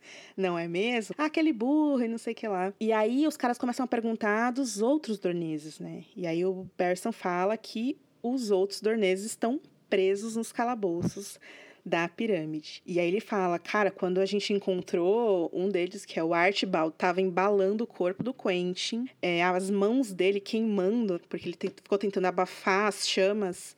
Imagina a cena, né? E, e enquanto um tava lá embalando o corpo do amigo queimado, o outro tava parado com a espada na mão, meio catatônico, sei lá. E aí o Berson falando essa imagem super triste, os caras falando, foda-se, esses caras têm que morrer, eles têm que ser punidos, porque eles soltaram simplesmente dois dragões na cidade. E aí um fala, não, vamos enforcar eles. E aí o outro fala, não, vamos colocar eles na arena e vamos ver o que acontece lá. Os caras querem sangue mesmo. E aí o Berson fala, não, gente, chega de arena, porque se a gente colocar a luta lá, a gente vai chamar o dragão pra cometer mais atrocidade. O Marcelen, ele fala, cara, mas na verdade, se a gente atrair os dragões com sangue de gente, quem sabe a Daenerys não aparece, não é mesmo? E aí o Barstan de novo, né? Ai, será que ela volta? Será que ela morreu? Onde será que ela tá? Não sei o que lá. Ela precisa estar viva, ela é a única pessoa que vai manter essa porra dessa cidade. Tá todo mundo brigando já. Só eles, os caras brigam só pra saber como que vão matar os prisioneiros. Imagina quando chegar as vias de fato da guerra, né? E aí o Berston começa a contar para o conselho que ele enviou a Graça Verde para ela oferecer ouro em troca dos reféns que estão com os incaítas ainda. Lembrando que os reféns são pessoas que são queridas para Daenerys, né? Não são queridas para todos em comum, né? Mas cada um daquelas pessoas que estão ali no conselho gostaria de ver os reféns de, de volta, né? Tem o Dário, tem o Herói, tem o Jogo. São esses três, né? É, é, isso. Porque os outros dois do Traques, né, o Água e o Hakaro, eles foram procurar a Daenerys lá no, no Mar do Traque. Tá, essa situação aí, ele mandou a Graça Verde pra ir oferecer grana em troca desses reféns. Daí, enquanto ele fala isso pra eles, ele lembra que a ideia de fazer isso veio da Miss Sunday. E ele fica, nossa, essa menina é muito inteligente, ela, ela, é, mais, ela é tão inteligente quanto as mentes mais brilhantes de Westeros, e ela só tem cinco anos, sei lá. Como ela veio parar aqui, ela só tem 11 anos. 11 anos, né? Ele- a- o pensamento exato dele é 11 anos de idade, mesmo assim Missandei é mais esperta que a metade dos homens nessa mesa e mais sábia do que todos eles.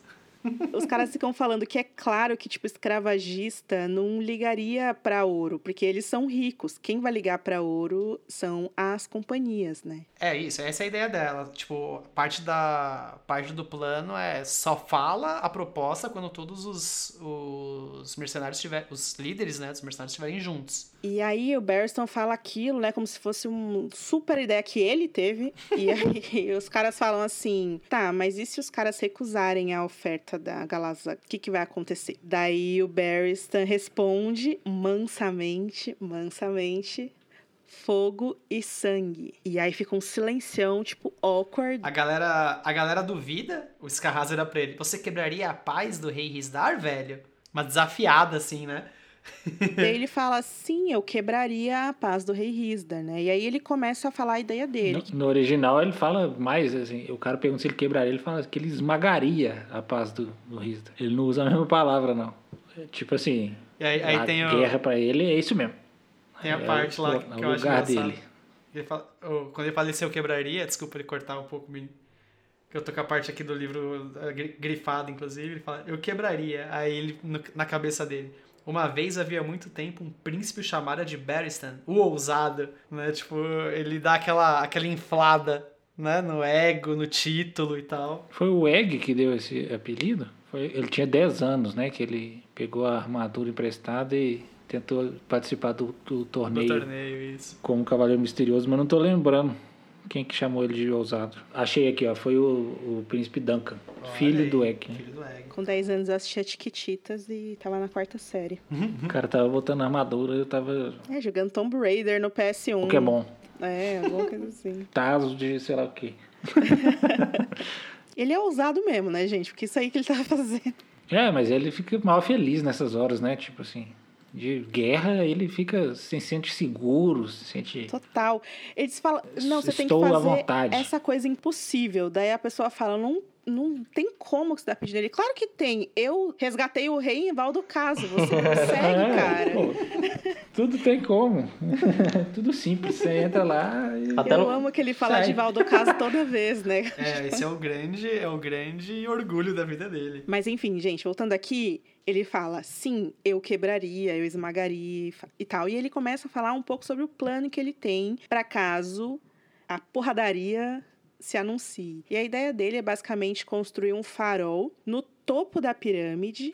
Aonde estava a arpia antes e os caras derrubaram. Na verdade, ele já construiu esse farol, né? Eles colocaram lá lenha seca embebida em óleo, colocou lenha seca embebida em óleo cobriu para manter a chuva longe. E ele fala: "Cara, se a hora chegar e eu tô rezando para que não chegue, a gente vai acender esse farol. Olha aí, Stannis. E aí as chamas desse farol vão ser sinal, vão ser o sinal pra gente sair e atacar esses putos. E ele fala: gente, cada um de vocês vai ter um papel para desempenhar, então cada um de vocês tem que estar pronto o tempo todo, de noite, ele falando como se os caras fossem igual cavaleiros da guarda real, né? Eu amo isso, que nem os próprios cavaleiros são tão disciplinados como ele, né? Você vê o- o- os povos do Ares, os povos do Jaime, eles não são assim, sabe? Mas enfim. Uhum. E ele fala assim, obstinado, a gente vai destruir os inimigos, senão a gente vai ser destruído. E aí, gente, tem alguns mapas aqui, e a gente vai estudar agora a disposição deles, os acampamentos, as linhas de cerco, as catapultas e tal. E se a gente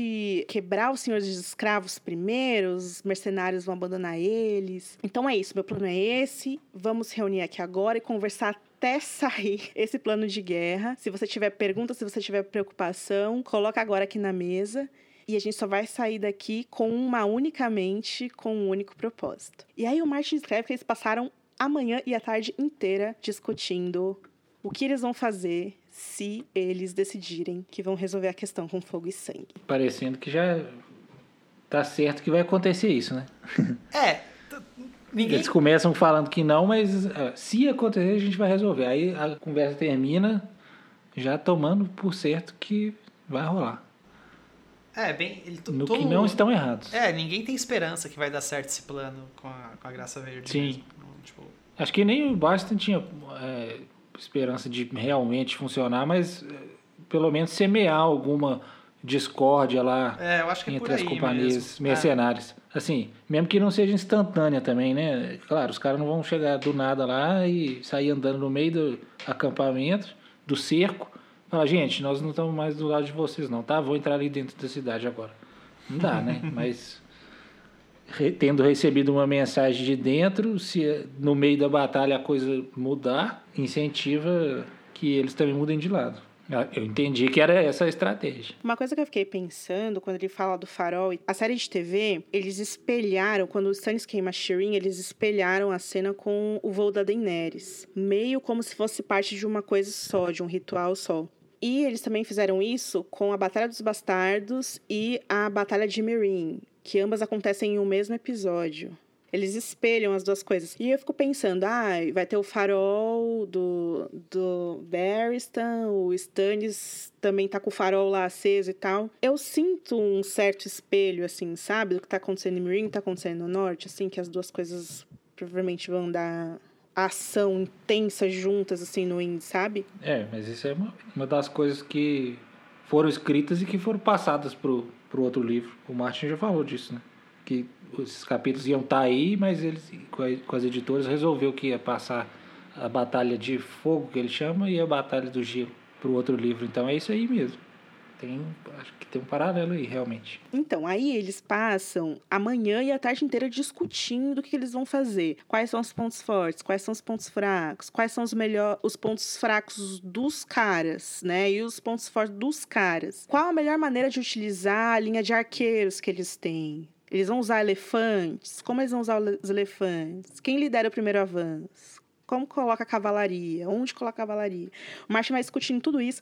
E é muito interessante que, na- de fato, ele não fala o que eles vão fazer. Ele só fala que eles estão discutindo isso, sabe? Que é bem interessante também. Eles dizem que perdem um tempão discutindo, discutindo o que, que os Imaculados vão fazer, que é a, a tropa mais top que eles têm e tal. Porque todos os mercenários querem um pouquinho de imaculados pra eles, né? Porque É, perto dos caras eles se sentem uns totais bostas, assim, né? É, e aí tem um, eu não sei qual dos mercenários, que ele fala: Cara, e se a gente simplesmente marchar pra Yunkai, quebrar a cidade na porrada e os caras terem que desfazer o cerco e voltar correndo pra casa, entende? E aí tem um que acha que eles têm que eleger um campeão, eu acho que é o Belas, né? Ou não sei quem é, o, o, Não, o é- gato é malhado. É o gato malhado, eu acho. É. É. O gato malhado e, o- e o Belas fala que não, tem que ser eu o campeão. Belas todo fudido, né? Ele, concorda, beleza. Acho que essa estratégia é a melhor, mas não vai ser você, vai ser eu. Os caras, os caras duelo, né? Um campeão de um Kai e um de Mirin, tipo, meu Deus. É, vai ter a semifinal do, dentro de Mirim primeiro para resolver quem vai lutar na final contra o campeão de Yunkai. E aí eles, meu, brigam muito, quebram um pau sobre isso, sobre várias outras coisas, sobre a melhor maneira de usar os maculados, como o Skitter falou.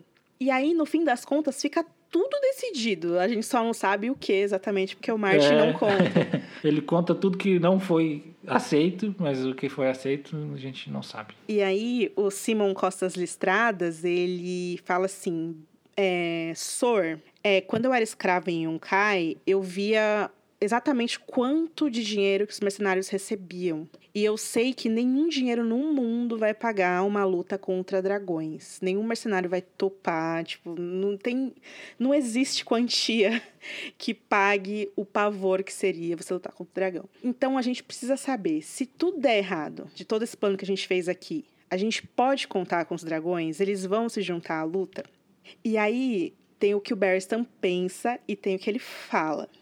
E aí o que ele pensa é: é, os dragões virão, o barulho claramente vai atraí-los, os berros, os gritos, o cheiro de sangue. Eles vão chegar no campo de batalha, exatamente como eles fizeram na arena de Dasnak. Mas, se quando eles vierem, eles vão saber quem tá do lado, quem tá do outro, não tem como a gente saber. Isso é o que ele pensa. Só que ele responde assim pro Simon: Olha, cara, os dragões farão o que os dragões fazem. Se eles vierem, apenas a sombra das asas deles será o suficiente para desanimar os senhores e tal. E aí fica decidido, gente, isso. Todo mundo sai do, do salão e só sobra o Verme Cinzento com o Barristan. E aí o Verme Cinzento fala assim pro Barristan, do jeito que ele fala, esses uns, eles estarão prontos quando o farol se acender. Esses uns estarão prontos quando o farol se acender. Mas, é, Sor, quando a gente atacar, os Yunkaitas claramente vão matar os nossos reféns. E aí o Barristan fala assim: farei todo o possível para evitar isso, meu amigo. Eu tenho uma ideia. E ele não fala de novo qual é essa ideia e já sai correndo imediatamente para resolver outro problema. Aí, outra coisa que. Outro ponto que eu anotei nessa saída dele aí, que a gente comentou no, no capítulo passado do Berstan, que ele saiu junto com seus dois recém-sagrados cavaleiros. Que ele tava pensando se ele ia sagrar os meninos ou não, né? No capítulo passado. E ele levou eles eles com ele pra ir no, pra ir pro calabouço lá.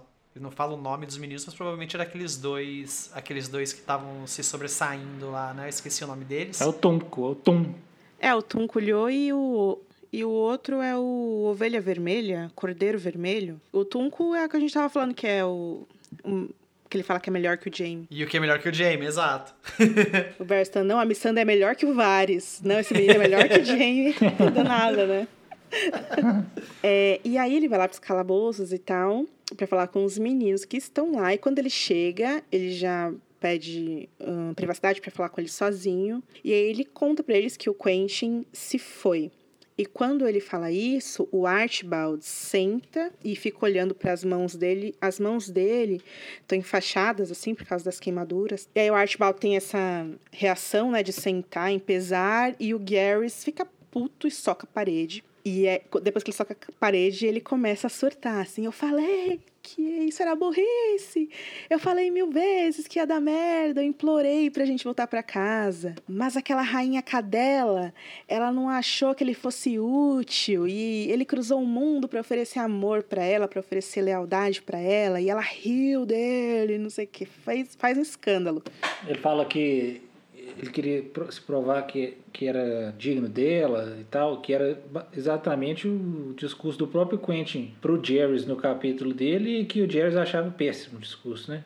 Aí eu nunca vi por essas justificativas de por que, que o, o Jerry seria o Quentin e tal, mas eles falam É nesse isso. sentido. É, tipo assim, por Ah. que que do nada o Garrus muda de ideia? Eu, eu observei que realmente ele abraçou esse discurso do Quentin que antes ele rejeitava, e aí eu não sabia como é que eles fundamentavam que o Jerry seria o Quentin, porque eu não quis ir atrás, mas aí pensei, deve ter a ver com isso. Né? Gente, se for verdade, porque o Berston não conseguiu diferenciar o, o, o Garrus do Quentin, vai ser muito engraçado e estranho isso, Hum. porque, porra.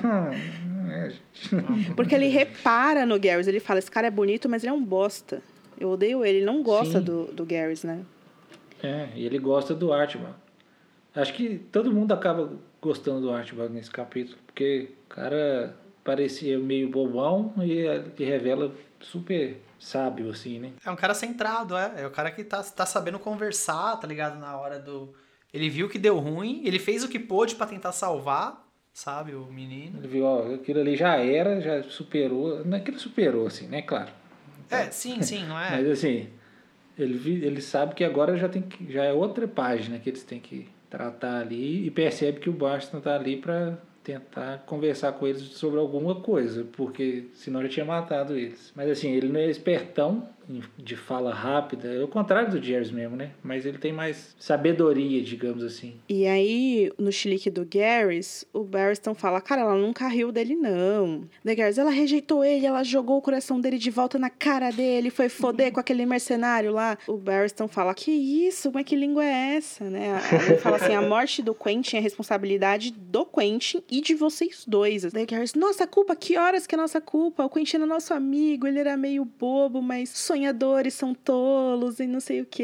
Ele era nosso príncipe, a gente devia obediência, né? Tipo, no meio do chilique tem um pouco do tipo assim, cara, a gente, na verdade, servia ele. E aí, quando ele fala isso, o Berson fala: realmente, eu também passei a minha vida obedecendo bêbado, obedecendo homens que só faziam merda. E esse era um meu emprego, né? Essa é minha função. E aí eles ficam, né, Esquita, discutindo. Não, porque ele chegou tarde demais, mas ela cuspiu no coração dele. Mas ela precisava de espadas, mas não sei o que lá. E fica cada um defendendo o, o seu príncipe ou rainha e tal. E ele fala, mas ele ia dar as lanças de Dorne inteira pra ela ser entendiça. Aí o Berson fala, é, realmente ele teria. E ele fica pensando, é, eu realmente sei disso. Porque ninguém queria mais que a Daenerys tivesse dado atenção pro Quentin do que eu, né? É que ele, eles estão discutindo isso daí, o pessoal, o pessoal tenta dar aquela argumentada de o que ele fez, ele fez por amor a Daenerys, aí o Barristan já fica de saco cheio e fala o que o príncipe Quentin fez, ele fez por Dorne. né? Você me torna por algum avô apaixonado? Passei a minha vida ao lado de reis, rainhas e príncipes. Dança Solar pretende levantar armas contra o Trono de Ferro. Não, não se incomode em negar isso. Doran Martel não é um homem que provoca, não é um homem que convoque suas lanças sem esperança de vitória, né? Ele, ele tipo, joga um banho de água fria nos caras, tipo, não vem tentar me dobrar aqui, tá ligado? Ele queria Daenerys porque ele queria chegar com, com o dragão, tá ligado? Ele leu totalmente a situação, né? E aí quando... Entendeu totalmente o Quentin. é, exato. E aí a hora que o, que o, Drink, que o Drinkwater vai querer vai querer argumentar de novo, é a hora que o, que o Archibald já corta ele e fala, meu, cara, ele tá morto, para, tipo não adianta você falar nada, não adianta ficar discutindo. E se, o, se a mão do, da rainha, se o Sr. Barson tá aqui, é porque ele quer propor alguma coisa e não ia vir aqui só trazer notícia, tá ligado? Tipo, ele é xinga ele, né? Ele fala, cala maldita boca. Antes ah, é que verdade, eu te dê um soco. É, ele dá duas cortadas. É isso, é isso mesmo. Ele fala, ele fala aqui, drink. ó. Então calha sua maldita boca antes que eu enfie meu punho nela. Caraca, é verdade, verdade, tem isso mesmo. Já perdeu a paciência. Nossa, mas essa parte que o Berston fala assim, dever, honra, sede de glória, nunca amor. É o vô da menina mesmo, né? Tipo, é. não vem com mentira pra mim, não. que eu sou o vô dela. E a mão. Aí esse, essa parte aí, né, o, o, o Archibald corta, né, pergunta pro pergunta pro Berston o que ele quer. Aí o Berston começa a dar aquela, aquela ameaçada nos meninos antes para mostrar a situação, né? Falar, ah, esse carrasco quer vocês enforcados, todo mundo quer vocês mortos porque vocês soltaram os dragões e tal. E aí ele, e aí ele vai falar a, o plano, na real, né? Tipo, primeiro ele dá uma sondada, pergunta para eles o que o que, que o Quentin prometeu pro pros mercenários lá, cadê o, essa parte? Ele, ele dá uma sondadinha, mas ele já sabia, né? O, o Barstan. Eles, eles meio que contam o que aconteceu, né, do ponto de vista deles. Que basicamente eles chegaram lá e o Quentin tava fazendo cocô nas calças de medo. E eles estavam naquela situação impossível. Pediram ajuda dos mercenários e tal. para fazer isso, para roubar um dragão. E aí o príncipe esfarrapado prometeu um navio, né? E prometeu levar os dragões e o Quentin ficaria com um. E o outro dragão? Eu não entendi essa parte. Era para ele, né? Provavelmente. Era pro, pro esfarrapado. É, é. Eu acho que sim. Acho que o, o, o ele ia dar o navio, a galera para ajudar a tomar e ia, ia ficar com um. Mas no final das contas, o, o, o que ele acho queria que mesmo era Pentos, né? É, era Pentos. Acho que nem tinha plano muito não tinha concreto. plano, né? Era uma coisa muito é, maluca. Como, como, como eles falam que o Quentin vai ficar com um só, por isso que eu, que eu imaginei, tá ligado? Que eu estivesse meio que implícito, é, talvez, eu, sabe? Mas a base que o Quentin ia ficar com um era porque ele tinha o sangue. Que ninguém mais tinha sangue, então eles é, poderiam é. presumir que outra pessoa ia poder ficar com outra, a não ser que fosse para capturar e vender pros outros. Tipo, é verdade, um pra razão. ele e o outro ia dar pra irmã dele, tipo assim. Ou, ou às vezes os caras nem iam sair com os dois dragões de lá, iam tentar tirar um só, sabe? Mas é que eles tinham pegado para os dois mesmo, a carroça, é, as correntes, eles falou que tinha arrumado um navio que coubesse é, os dois é, também. É, vocês têm razão. Mas assim, razão. talvez talvez um fosse o plano fosse um só para montar e o outro deixar guardado. Tacar fogo, mandar tacar fogo no, nas coisas. As ideias do Quentin do farrapado, né? É, na verdade era um plano tosco. Nessa fala aí, o Archibald, ele fala que eles não, ele não tinha certeza de que iam conseguir os dois dragões. Né? Ele fala que conseguiram um navio grande para, caso, caso consigam dois. E o outro? Deus, gente, que porra é essa? Tô puta agora. Mas olha, tem um, o, ele explica meio assim, né, Skitter, que o que fudeu tudo foi que o besteiro escapou, né? E aí, quando isso aconteceu, lá no meio da confusão, os dragões se emputeceram e, e, e os soprados largaram os caras, saíram correndo embora. E aí foi essa situação. O que me choca muito é que eles conseguiram. Eles conseguiram sair de lá, né? Tipo, beleza, é... perdeu o Quentin e tal, é, teve uma baixa, mas os dois estão vivos, tá ligado? Tipo, querendo ou não, é, é é uma baita de uma proeza, sabe? É muita proeza, só que ao custo de os outros dragões estarem livres também, né? É, sim, tudo bem. E, e aí toda, toda essa treta aí, tudo ele, ele pedindo para explicar é porque o, o, o Berstan queria saber. Cadê? Ele fala. Ele fala aqui, né? Na hora que o pessoal fala de Pentons, ele, ele pensa com ele, ah, tem uma oportunidade aqui. E aí ele começa a falar o plano pros meninos. Ó, vocês vão sair daqui, vocês, vocês vão voltar pro príncipe esfarrapado e vocês vão vão falar para eles que ele vai vão falar para ele que ele vai ganhar pentos do mesmo jeito, só que na hora que o bicho começar a pegar, ele tem que dar um jeito de soltar os reféns. E aí, o que, que eu vou oferecer para vocês é um barco. O pessoal fica meio puto, né? Porra, de novo, um barco, todo mundo só oferece barco. e o pessoal fala. E é, tipo, ofereço o barco para vocês voltarem, levar, o, levar os restos do, do Quentin pra Dorne. E vocês precisam chegar no Príncipe Esfarrapado, porque eu preciso que ele libere os reféns na hora que, que a treta começar. E aí fala para ele que ele vai ganhar pentes do mesmo jeito que era antes e tá tudo certo. Para ele é para ele é top. E a ideia também é pegar o Val de Fome e o Palfino lá no calabouço, que eles estão presos também, e mandar junto com o Garrus e o Art. Ah, verdade, verdade, verdade. Ah, a gente falou aqui do comparado a roubar dragões, né? E aí eu, eu bati o olho no livro aqui e o que a gente falou lá atrás, né? A, a frase é até assim: por que não, né? A tarefa é bem simples comparada a roubar dragões, ele pensou. E aí ele dá o exemplo. Uma vez tirei o pai da rainha de Valdo Casa. Ele sempre traz essa história. Tudo é isso. Daí ele fala assim, ah, tá, a gente pode pensar nisso, então. Daí a Roberta fala, não, vocês vão fazer. E aí o Archibald falou, tá bom, eu topo. O Gary, não res... o, o Drink não sabe ainda, mas... Mas ele vai fazer. Ele vai topar também, é. Aí, depois disso, o Berstan sobe de novo pro topo da pirâmide e tal. E quando ele chega lá, o corpo do Quentin não tá mais lá. Tem seis da, dos copeiros lá, das crianças copeiras, brincando com um jogo, né? Eles sentados em círculos no chão, girando uma adaga. E aí, Berstan, ah, eu brincava disso quando era criança também, mas tinha um negócio de beijar alguém. Tipo. Eu, eu, eu anotei isso daí porque eu achei, eu achei interessante que ele, ele fala que ele jogava um jogo similar com os primos dele, né? E Ousado. Eu lembrava que tinha alguma coisa de beijar também envolvido. Ousado, ousado. Ousado, ousado. E aí, nesse clima de azaração, ele pede um vinho e pede pra garotada se retirar tal, deixa só um dos meninos, que ele vai receber visita e tal. E aí ele vai no terraço de novo, aí a chuva já parou. Ele ainda vê as fumaças dos dragões aqui e ali e tal. No horizonte, nas montanhas, ele vê as asas claras do Viserion dançando. E ele fica pensando, gente, onde tá o Rhaegal? Porque o Rhaegal, para ele, parecia o mais temperamental de todos, né? O Rhaegal é o que mata, de fato, queimado o Quentin, né?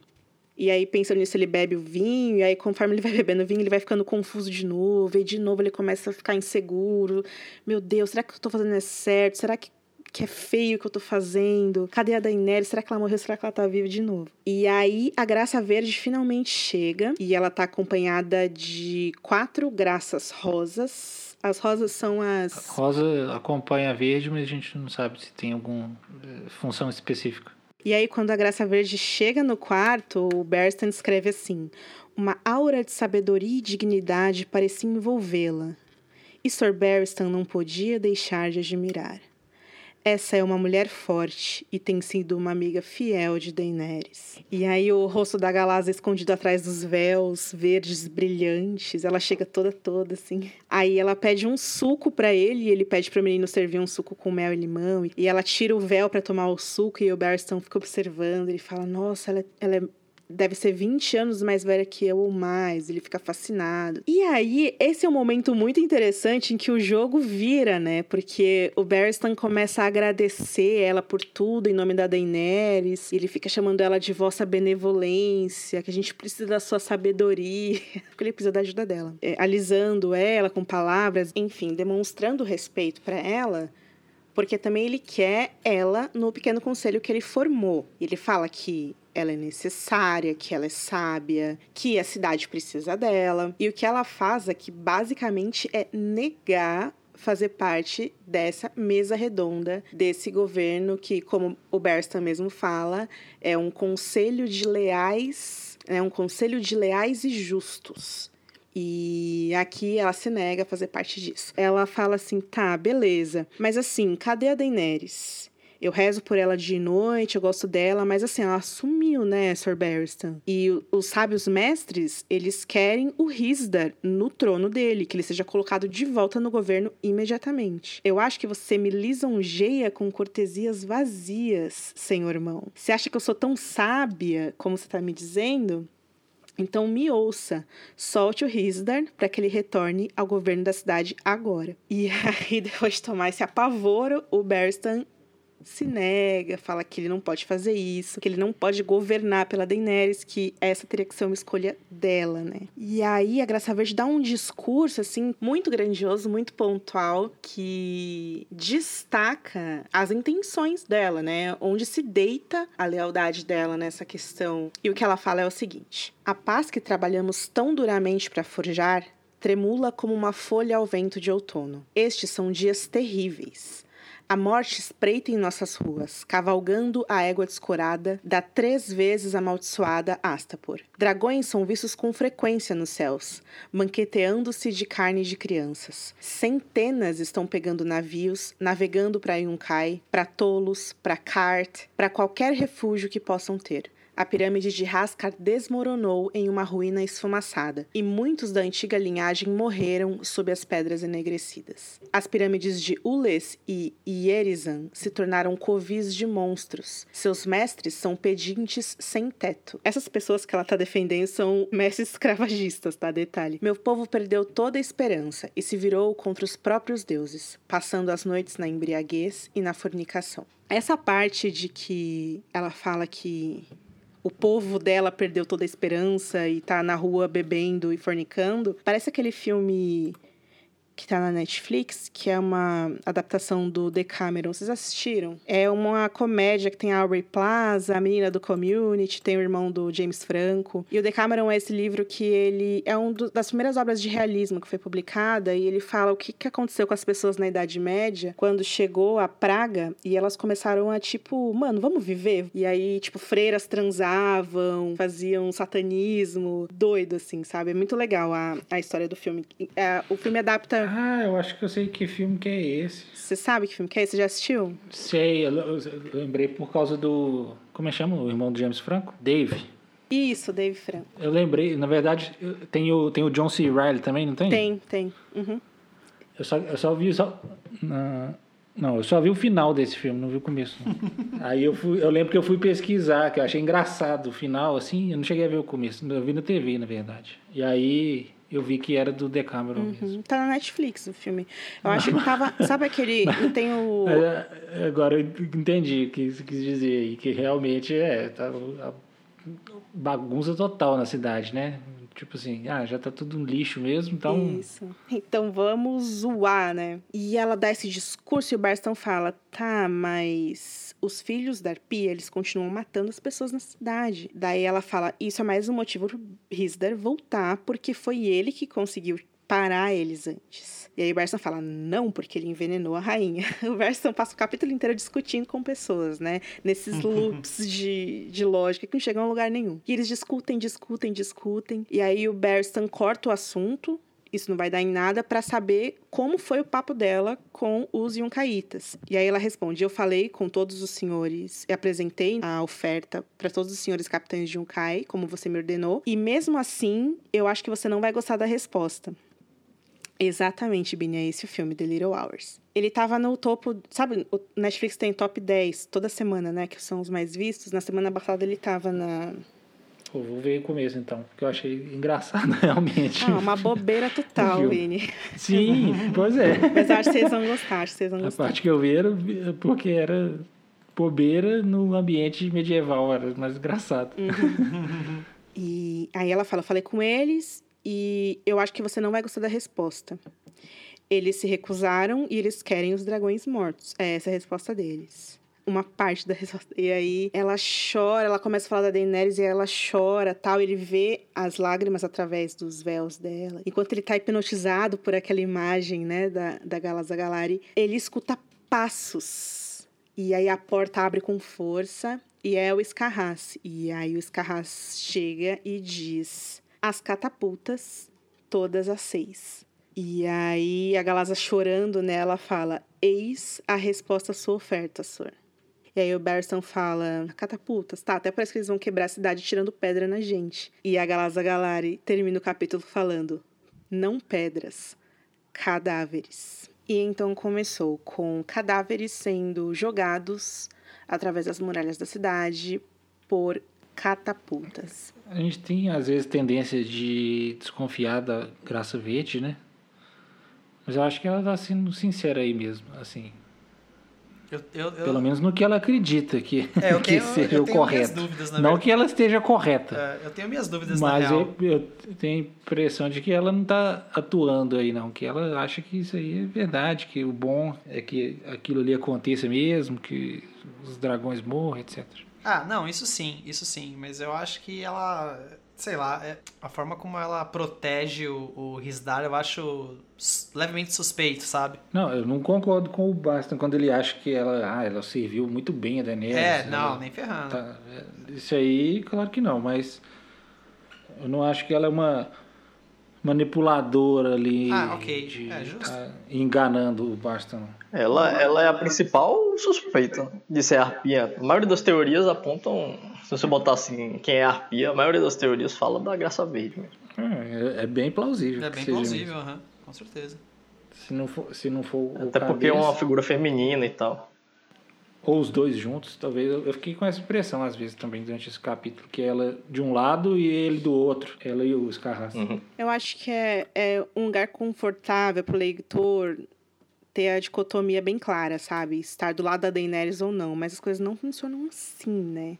Uhum. A complexidade dela tá justamente dela ser um fruto do lugar em que ela nasceu. Tipo, ela é uma sacerdotisa. Dá pra falar que ela é isso, né?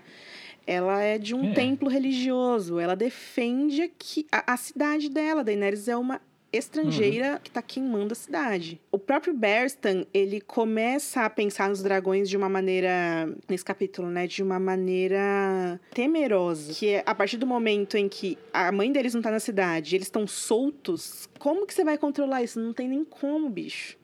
Às vezes eu acho que esse, esse negócio de, dele pular para para as vias de fato é justamente uma maneira de se sentir um pouco no controle, sabe? Sim, ele escapa do que ele não, não, não se sente à vontade, não, não sabe transitar muito bem, né? Que é parte política, e resolve as coisas da forma mais simples. Mata e pronto. No campo de batalha, claro, porque se for fora dele aí não é honrado o suficiente, aí não pode também.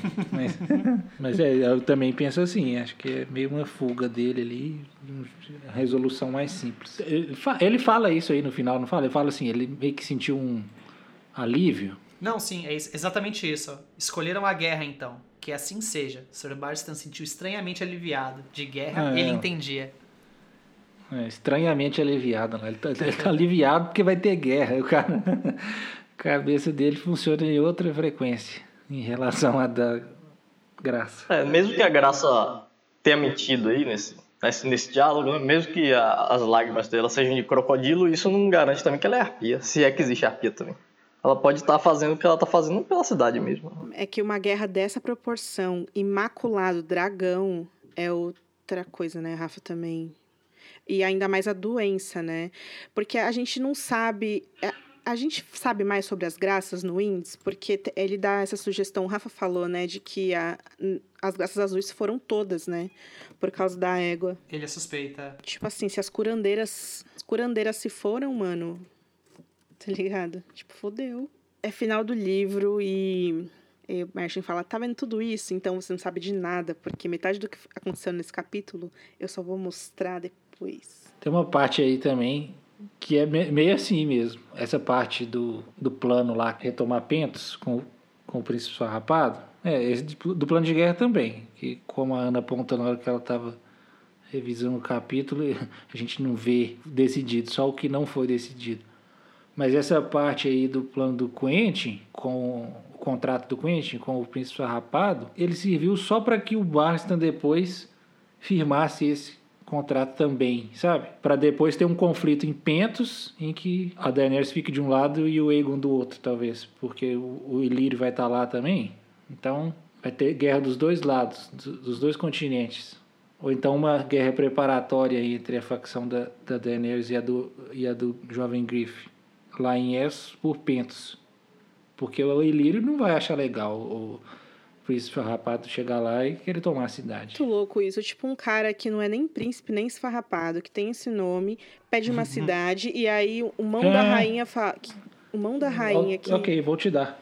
É, Que nem é irmão da rainha, nem foi nomeado isso, que se auto-intitulou isso. Sempre perguntam pra gente nas redes, né, no Twitter e nos comentários do site, qual seria a questão com Pentos, né? Por que o príncipe Svapado quer Pentos? Qual a história aqui? Ah, eu cheguei a responder ele, mas é basicamente porque ele, quando ele era jovem, ele foi eleito para ser o novo príncipe da cidade. Algumas horas depois deles decapitarem o anterior, e aí ele, em vez disso, fugiu, porque ele ia ser um.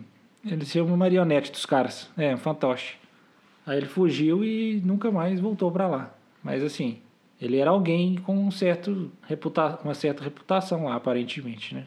Não era um qualquer lá na cidade. Mesmo que ele fosse ser um fantoche, ele era alguém suficiente para ser eleito príncipe. Mas assim, ele é de lá e tal. Então ele tem uma ligação com a cidade. E agora que ele tem a própria companhia e tudo mais, ele se sente à vontade, eu entendo assim, de meio que se vingar do que os magistres fizeram. Ô, gente, vocês querem ver um negócio bem triste? O Quentin, ele morre antes do nascer do sol. O sol é o símbolo da casa dele, cara. Retweet se você chorou. Essa parte aí do, do contrato é tão estranha que o Barstan, assim, ele vê essa oportunidade aí e não é do feitio dele ele ser tão esperto assim. Vocês acham que é? Não, é tudo esquisito esse final de livro ali. Porque, por exemplo, o plano lá de mandar oferecer ouro e causar discórdia entre as companhias mercenárias, ele assume que foi da Missandei, né? Uhum. Nesse aí não, nesse aí ele, ele mesmo tá ali tramando e tal, o que foi estabelecido nos capítulos anteriores, que ele não é bom. Eu tive a percepção de que ele tá um tempo pensando nisso já, porque tipo, quando ele chega pros caras e pergunta o que, é que eles prometeram pro príncipe, ele já vai assumindo que é pensão. É, ele já sabia. É, ele já sabia, então... Sim, é algo que não, ele tá cozinhando. É, é já, mas é, e é isso que eu acho estranho também, assim, ele já pensou em tudo. Ele tramou todo um esquema. Uhum. Como é que ele sabe disso? Ousado. Ousado. Ele, ele comenta sobre isso durante a reunião lá de guerra. Ele fala: Eu tenho uma ideia de, sobre os reféns, né? Que a gente descobre só mais tarde no capítulo. Mas enfim, que me parece um pouco meio, meio estranho, meio forçado, é ele ser todo é, é tipo a ideia, hum, uma oportunidade. Ele vê uma oportunidade dentro da ideia que ele acabou de ter, tipo é, é, é estranho mesmo. Não, não combina com o que foi estabelecido. Dele ser pouco habilidoso nesse tipo de coisa. Mas o Martin tava com pressa para publicar, bem, deixa pra lá. É, o Martin tava com pressa de estabelecer esse conflito aí, eu acho, né? A minha opinião é essa. É. Claro, a gente não, não tem um livro ainda para saber, né? Para mim, ele tinha que resolver esse conflito aí de pentos entre Ilírio e Daenerys e arrumou esse essa gambiarra. é, a gente falou. Esse é o quarto capítulo do Berstan no livro. Que é. Os capítulos dele todos, todos estão no final do livro, depois do voo da Daenerys. E tem. Em todos esses capítulos a gente falou o quanto Berstan é meio tipo, ah, a idade já tá pegando, narrador não confiável, ele erra a data, ele esquece das coisas quem envenenou o negócio, não sei quem, não sei o que lá. E aí, nesse capítulo, é uma outra faceta dele, né? Que é. Tem que ver o que vai acontecer no futuro, né? Eu tô, isso, eu tô falando isso tudo presumindo que vai ter esse conflito de pentos, coisa que a gente não tem certeza. Então tá, vamos encerrar. Essa edição do Podcasters fica por aqui. Eu, Bini Rafa Skitter, voltamos em breve com a discussão da última parte da nossa leitura paralela de O Festim e a Dança. Não esqueça de comentar e deixar suas impressões sobre o nosso bate-papo lá no gelifogo.com. Isso é muito importante para a gente. A gente vai adorar saber a opinião de vocês sobre esses dois capítulos dos livros que comentamos aqui hoje. Tudo bem? Um beijo enorme, se cuidem e a gente se vê em breve. Tchau, tchau. Isso aí, galera. Valeu, se cuidem. Até a próxima, galera. Falou.